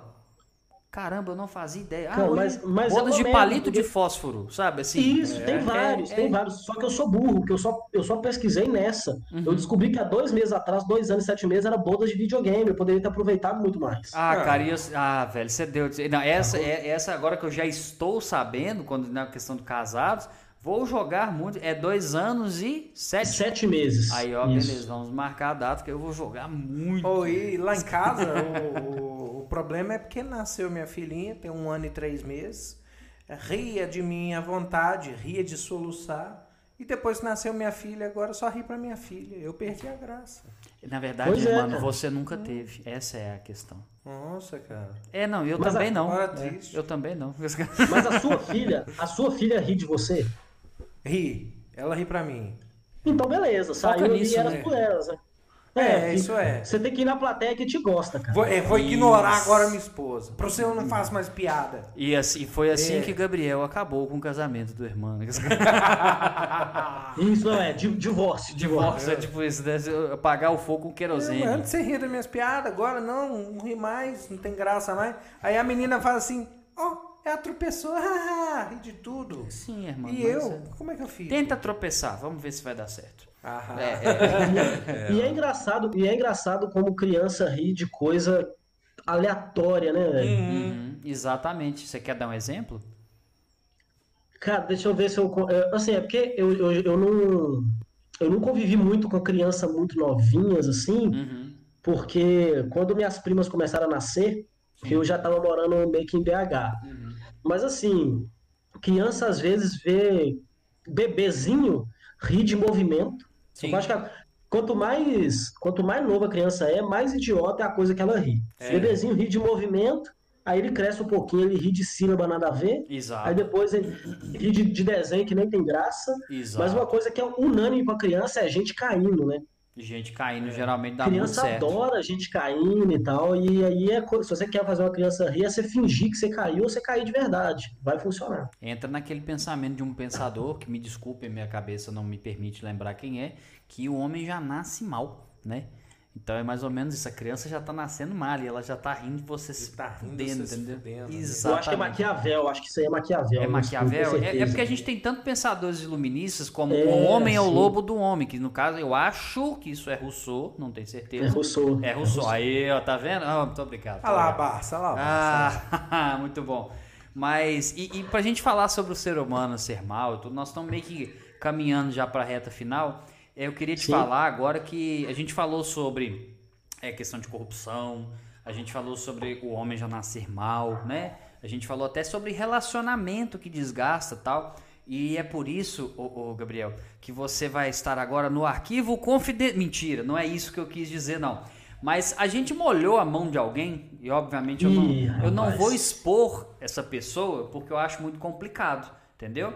Mas essa pessoa entregou casos da sua vida e que eu gostaria que você comentasse com a gente. Então agora nós vamos entrar no nosso quadro Entregadas do Berg. Valeu, Bruno Berg. Ó. Cara, nós Putz. entregamos o Berg. Tipo assim, a gente falou Não, que a gente. Não, não, não, Berg, não. Não? Não, não, não. não. Não é o Não BR. siga, não, não é. Então assim, nós é vamos fazer. arquivo confidencial. Os Não entregadas. tem nada a ver com Berg. Isso, as entregadas que Ah, o Berg entendi. não deu, entendeu? Isso. Então é isso, beleza. Aí, aí ele tá aprendendo, é o lance do seu livro, você viu? Tá Que agora Alguém, alguém entregou coisas, né? E agora eu preciso não descobrir quem é, mas me Isso. defender dessas coisas. É, pode ser defender ou então você pode só terminar de piorar a situação, mas vamos lá. É, então, é, a o, o Berg não me contou sobre isso, a pe- porque ele só, ele só jo- quer dizer, ele não jogou a dica, né? Mas é, é, ele não pediu pra você contar da viagem na turnê do Nando Viana que você. Não, vocês. Que você fez com alguém que eu não sei quem é. Isso, eu acho que essa é a melhor pergunta. Entendi. A história toda, assim, o resumo da história de Sim. como foi, né? Tá. A gente tinha marcado e já estava trabalhando há seis meses Uhum, numa turnê com o Nando, que a gente faria sete cidades em sete dias. certo. Deixa eu ver se eu consigo falar na ordem. Segunda-feira, Caeté. Terça-feira, Pará de Minas. Quarta-feira, Divinópolis. É, quinta, Itabira. Sexta, Mole... Não, é quinta, Itabira. Sexta, Ipatinga. Sábado, Molevade. Domingo, BH. Certo. Você passou Sete no teste. cidades. Foram essas exatamente que ele não me falou, exatamente. Isso. E aí, é, a gente a gente tava tudo organizado. Umas duas semanas antes começa a greve dos caminhoneiros de 2018, aquela que foi treta. Foi, Faltou aquela, combustível, aquela, foi, alimento. aquela foi pesada, cara. A gente tinha várias opções: cancelar tudo, Uhum. Trabalho de seis meses, jogar no lixo, todo Certo. o tempo e dinheiro investido, tomar prejuízo, porque já tinha patrocínio rolando, hotéis pagos. É. teatros pagos e tal. A gente tinha essa primeira opção, Uhum. ou o seguinte, vamos fazer. Aí optamos por vamos fazer. Sim. Primeiro problema, como é que a gente vai? Não tem gasolina. Uhum. Aí lembrar assim, ah, tem o Raniel, amigo do Santeza, esse cara, o Raniel já tinha sido Open e tal. Sim. Ele tem, uma, ele tem uma caminhonete a diesel. Vamos chamar o Raniel. Ligamos, Raniel, tá tendo diesel? Tá, você topa? Topa. Quanto você cobra? Tanto. Uhum. Bora, bora fazer. Quando desceu no aeroporto, começamos, velho. Começamos a saga. Vem- teve cidade que vendeu pouco ingresso, porque as pessoas não estavam saindo de casa, não Exato. tinha como ir. Mas assim, no fim das contas, deu um lucro, deu um bom lucro e Uhum. tal. Sim, sim. Compensou, né? Compensou. Isso. Não compensou tanto, a gente perdeu muita grana também. É, não, eu imagino, mas Assim, eu falo assim, é aquela coisa, não saiu no vermelho, né? Isso. A gente poderia ganhar três vezes o que a gente ganhou, mas a gente Sim. ganhou bem Uhum. para fazer aquilo tudo. E aí fomos, fomos tal, fazendo as cidades, não sei o quê. E nos, no primeiro dia, a gente abasteceu em dois postos de gasolina, Certo. no caso, diesel. Um desses postos, a gente descobriu depois, estava com diesel adulterado. Nossa. Então, a caminhonete começou a dar muito problema, Uhum. muito pau, ameaçava apagar na estrada, no meio do nada, ameaça- apagou algumas vezes em cidades e tudo. Por fim, a gente fudeu quase o motor da caminhonete. Perfeito. Em algum momento, a caminhonete parou de funcionar, não funcionou mais, a gente concluiu a viagem de trem, de ônibus, de Uber, do que deu para fazer. Teve- a gente ficou preso em Itabira e o Nando tinha um show em Patinga outro dia. Uhum. Eu falei, aí a gente decidiu o seguinte, Berg, vamos comprar uma passagem de trem, Uhum. você vai com o Nando para Ipatinga, eu e o Santes ficamos em Itabira, resolvemos o problema da caminhonete para a gente conseguir ir para Monlevade Sim. e conseguir voltar para BH. Naquele ponto a caminhonete já não andou mais, a gente teve que resolver isso de outras formas. Como o Itabira é perto de Monlevade, meu pai buscou a gente, Uhum. então a gente foi fazendo o que dava, né? Meu pai tinha um amigo, tinha um posto de gasolina lá, acho, não, meu tio Uhum. puxa gasolina para posto de gasolina, meu tio tinha uma gasolina extra no caminhão dele, meu pai pegou emprestado, tal, Caramba, foi- que trampo, hein, velho? movimenta, mas a caminhonete ela deu o primeiro defeito em Pará de Minas, a gente passou a madrugada na rua tentando resolver. Uhum.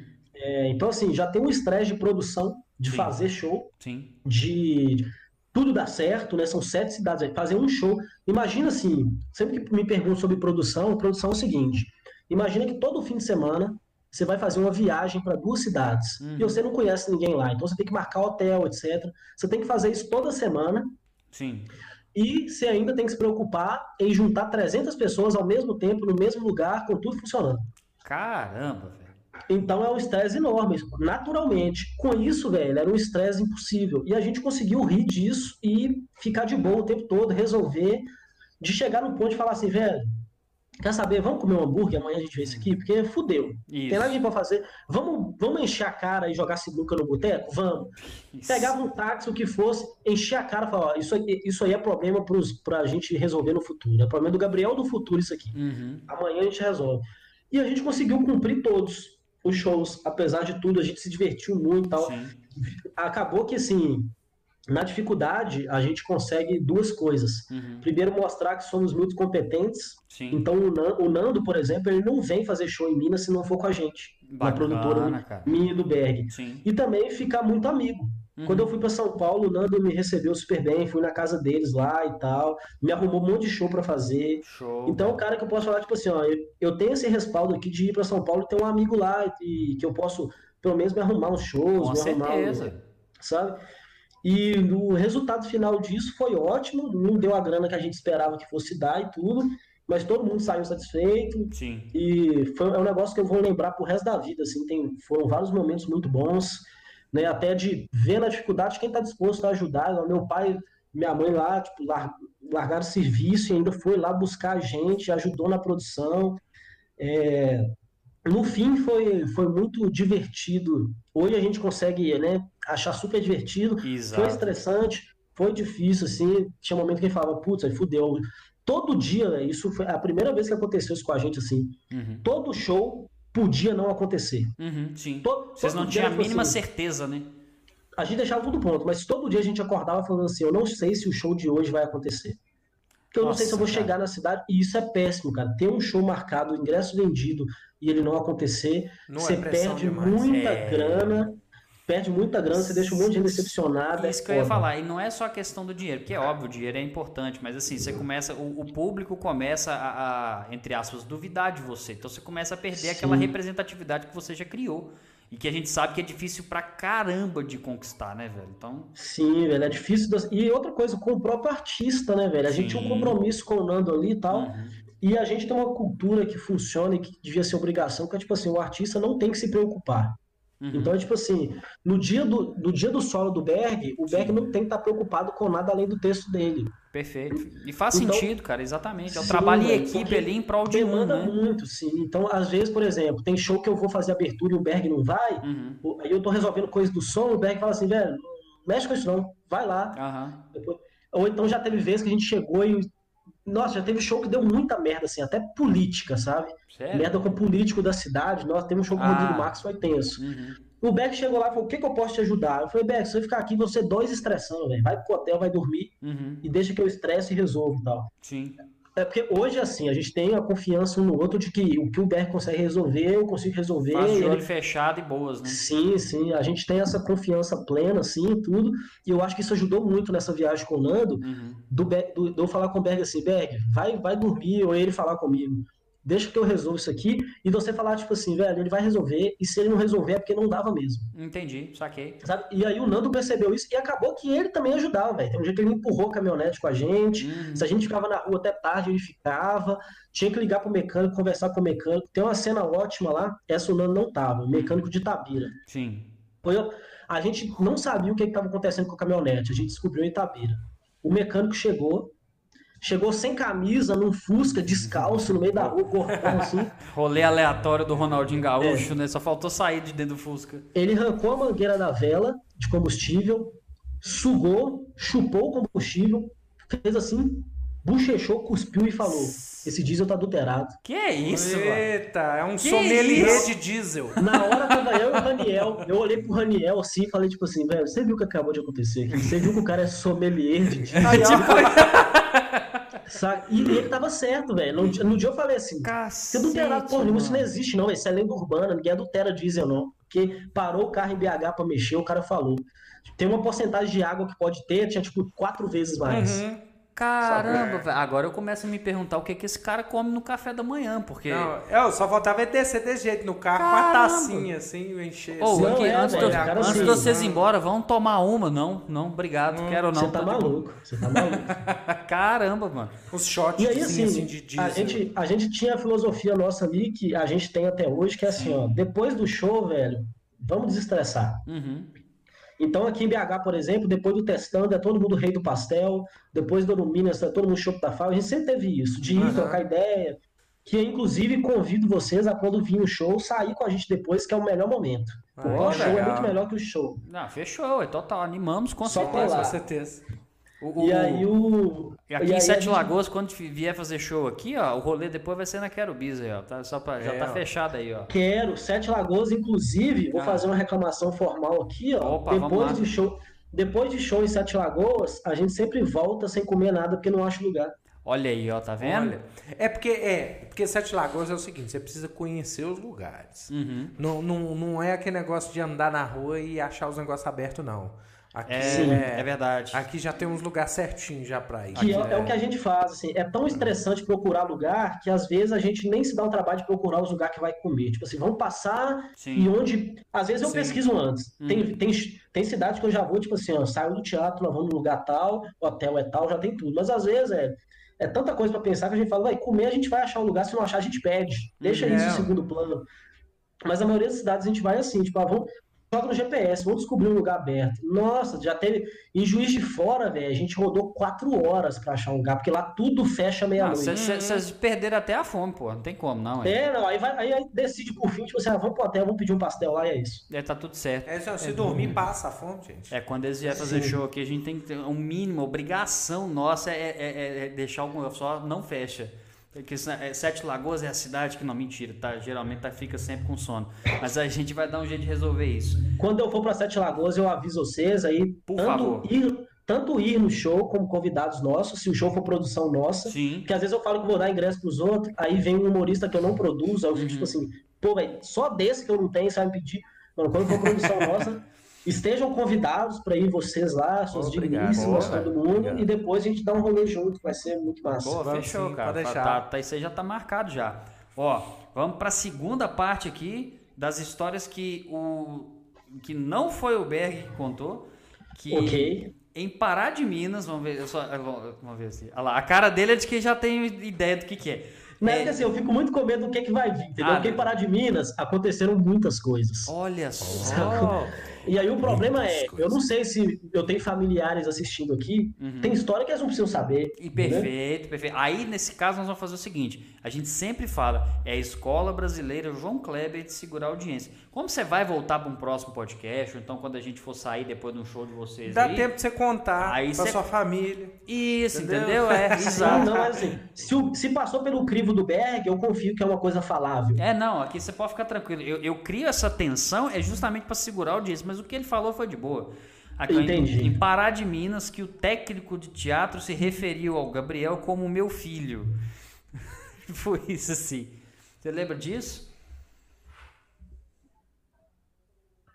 Velho, pior que eu não sei, viu? Eu não sei Sério? o que o Berg tá falando. Porque o Berg brinca que, ele é, que eu sou filho dele. Isso. Às vezes ele fala até sério, assim. A pessoa, ah, meu filho, não sei o quê. A galera fala, não, que legal, pai e filho fazendo comédia. Mas ele faz isso como uma piada. É, ele falou aqui em Então- Pará de Minas que o técnico do teatro se referiu a ele como meu filho. Referiu a ele. Ah, não, não. Aí pode ser que eu interpretei errado. Técnico. Ou eu posso ter, ou eu posso ter falado errado também. Não, referiu a mim como filho do Berg. Talvez é isso, que ele quis Isso, dizer. foi isso, é exatamente. A Foi- ele como ah, meu filho, ao sim. Gabriel como meu filho, isso. Ah, tá. Eu tinha entendido que o técnico tinha me referido a mim como filho do técnico. Não, não, Uhum. do- o próprio Berg. Não, quer dizer, não. quer dizer, não foi o Berg, eu estou confuso. Eu- Não, é não. Mas eu entendi.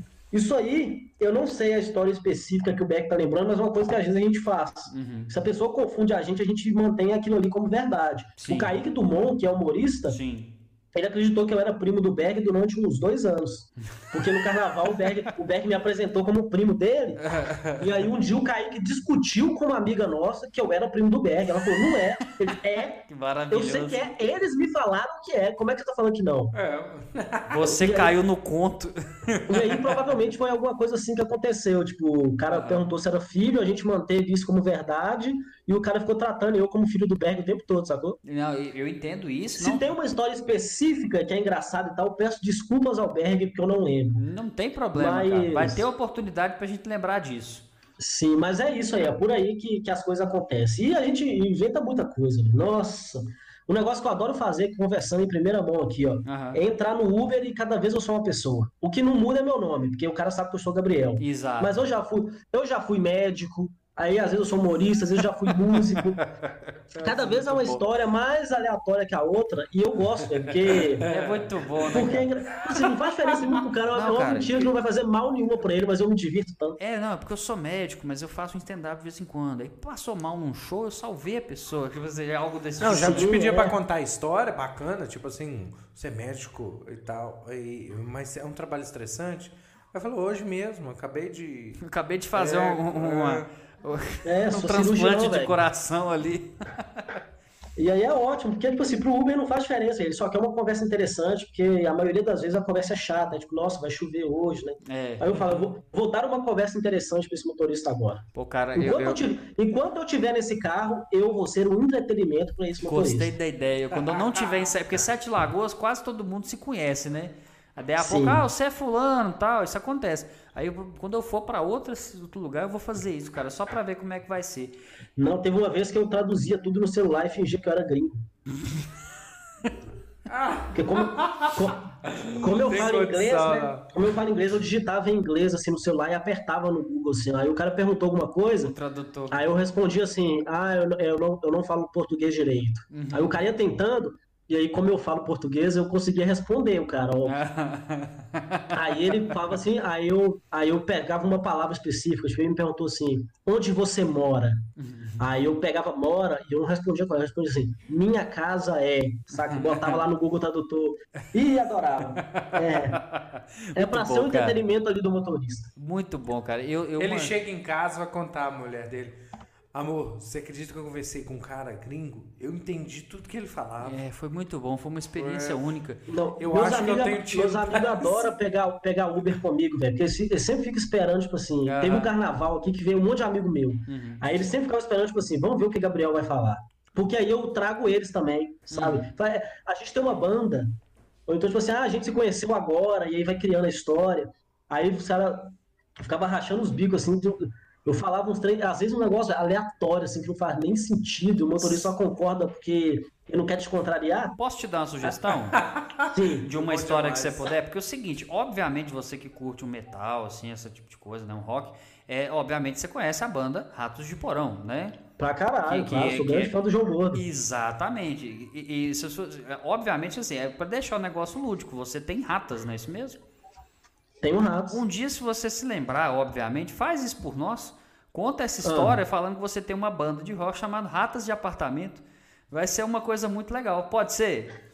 Eu vou anotar isso aqui, quando eu fizer eu vou gravar pra você. Pô, velho, que coisa. Eu, eu tô emocionado, cara. Eu tô emocionado, cara. Sério, é Eu vou anotar verdade. aqui num grupo que eu tenho pra mandar piadas, pra eu não, não perder as piadas. Tá certo.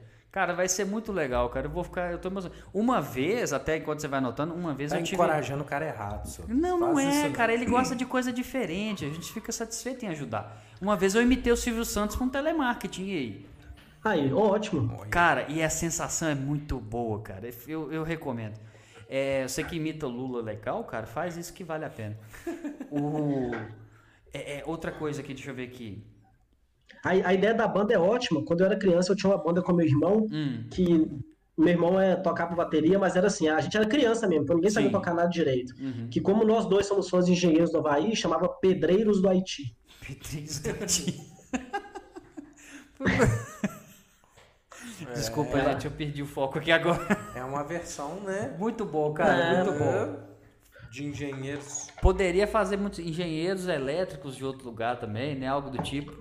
Seria Sim, interessante. Maravilhoso. Aqui, ó, aí, aí pegando o gancho da banda, que a gente pegou aqui agora, qual a melhor banda que existe no Brasil? Que foi também. Engenheiros do Havaí. Engenheiros do do Havaí. mundo, né? Do, não só do Brasil, do mundo, da galáxia. Exatamente, que foi o que o, o- quer dizer que o Berg não perguntou pra nós aqui também. Sim, sim. E pra fechar esse teste maravilhoso que nós estamos passando aqui, o porquê que o seu apelido era, não é mais, o Barrichello das meninas. Ah, isso aí, eu sabia que isso ia cair em algum momento. Ah, é isso mesmo, é, o concurso, eu sabia que ia cair essa questão. Bom, humorista tem uma coisa que adora exagerar, né?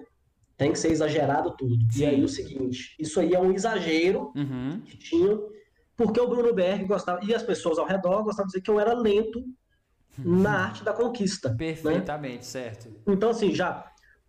É porque as pessoas não sabem do contexto, né? Às vezes você já vai pro, pro lugar com esquema, Uhum. mas o esquema não tá rolando ainda. Sim. Mas você tá desembolando ali. Não significa que vai acontecer naquela noite, né? Tem toda Você uma tem preparação, poucos, cara. a dança, Então, do, assim, é, a dança do acasalamento e tudo. né? Antes de eu namorar, e até com a minha namorada, Sim. existem. é, antes da gente namorar e tudo.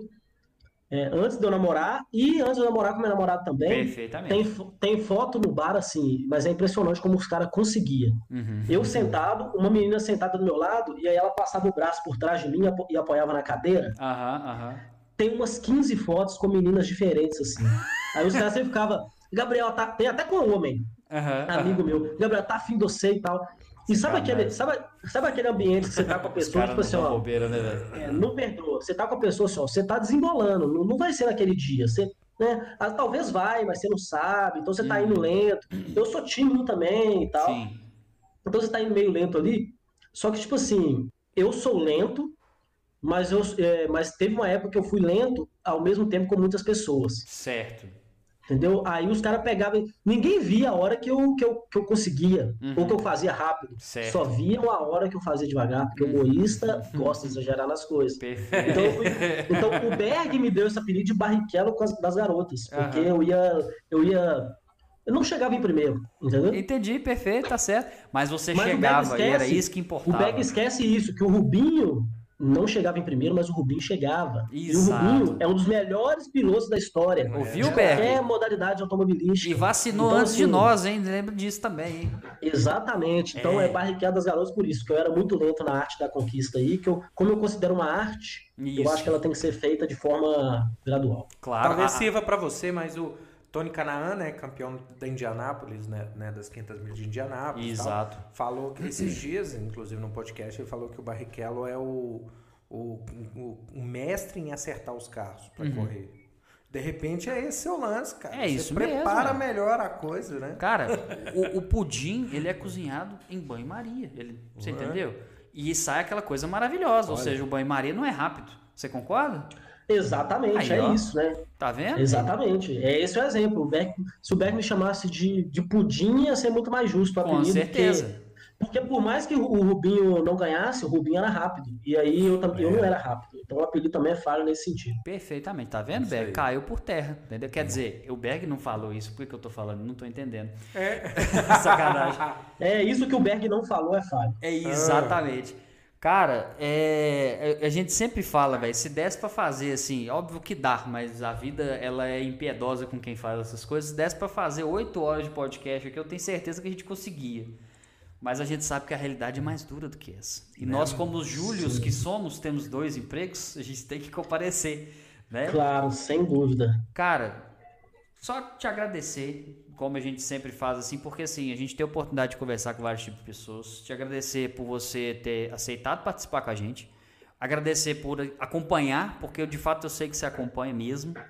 E te Sim. agradecer por você, ter sido tão solícito, porque, cara, a boa vontade que você tá aqui com a gente, tal, velho, maravilhoso. Agradecer e de agradecer a sua namorada também por ter, é, é, de- de- é, é, como é que fala? Ela abriu mão dessa companhia, deste pudim, né, das garotas aqui, pra poder estar aqui com a gente aqui. Podia estar lá Ah. testando piada lá com ela lá. Isso. Ela que agradece. Ela que agradece. a gente ter me tirado um pouco. Mas, na verdade, é eu que tenho que agradecer vocês aí. O podcast tá muito legal, o cenário tá muito bonito, né? Que pena que eu não pude ver presencialmente, mas já tá até gravado que quando as coisas melhorarem, Exato. isso vai, isso vai acontecer. E foi muito legal. Espero que tenha sido divertido para quem assistiu também, para vocês. Acho que o mais importante é a gente ter se divertido. Gostei bastante Uhum. e espero em breve ir aí para tomar um café e tocar essa guitarra que tá aí do lado. É, cara, vai sim, vai sim, pode deixar. E aqui tem tudo, tem bateria, contrabaixo. Aí a gente faz uma bagunça aqui. Tá? Então fechou. É bom que eu vou até mais cedo, a gente brinca aí de fazer um som aí. Tem como gravar aqui, a gente grava, faz umas bagunças gravadas aqui. Ah, né? cara, ba- bastidores eu gosto. Gostei. Então valeu vocês aí, valeu a produção que tá aí na, na correria, né? As pessoas não conseguem ver a produção, mas eu tenho um ângulo de câmera privilegiado que eu consigo ver. Exatamente. Então, obrigado.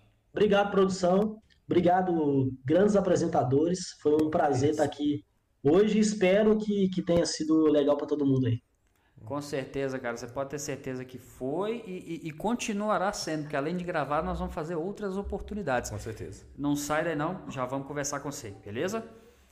Irmão, sempre bom a oportunidade maravilhosa. Te Não agradecer é? mais Que uma isso, vez hein? por você estar não só aqui com a gente. Queria agradecer, hoje a gente acabou que não leu as interações. Sim, é, Mas- o pessoal comentou lá, nós, nós vamos responder eles depois lá no chat. A gente Isso, responde a gente faz isso. Eu queria agradecer, né, também, né, não só você, mas também as pessoas que estão acompanhando aí com a gente, ficaram com a gente até o final.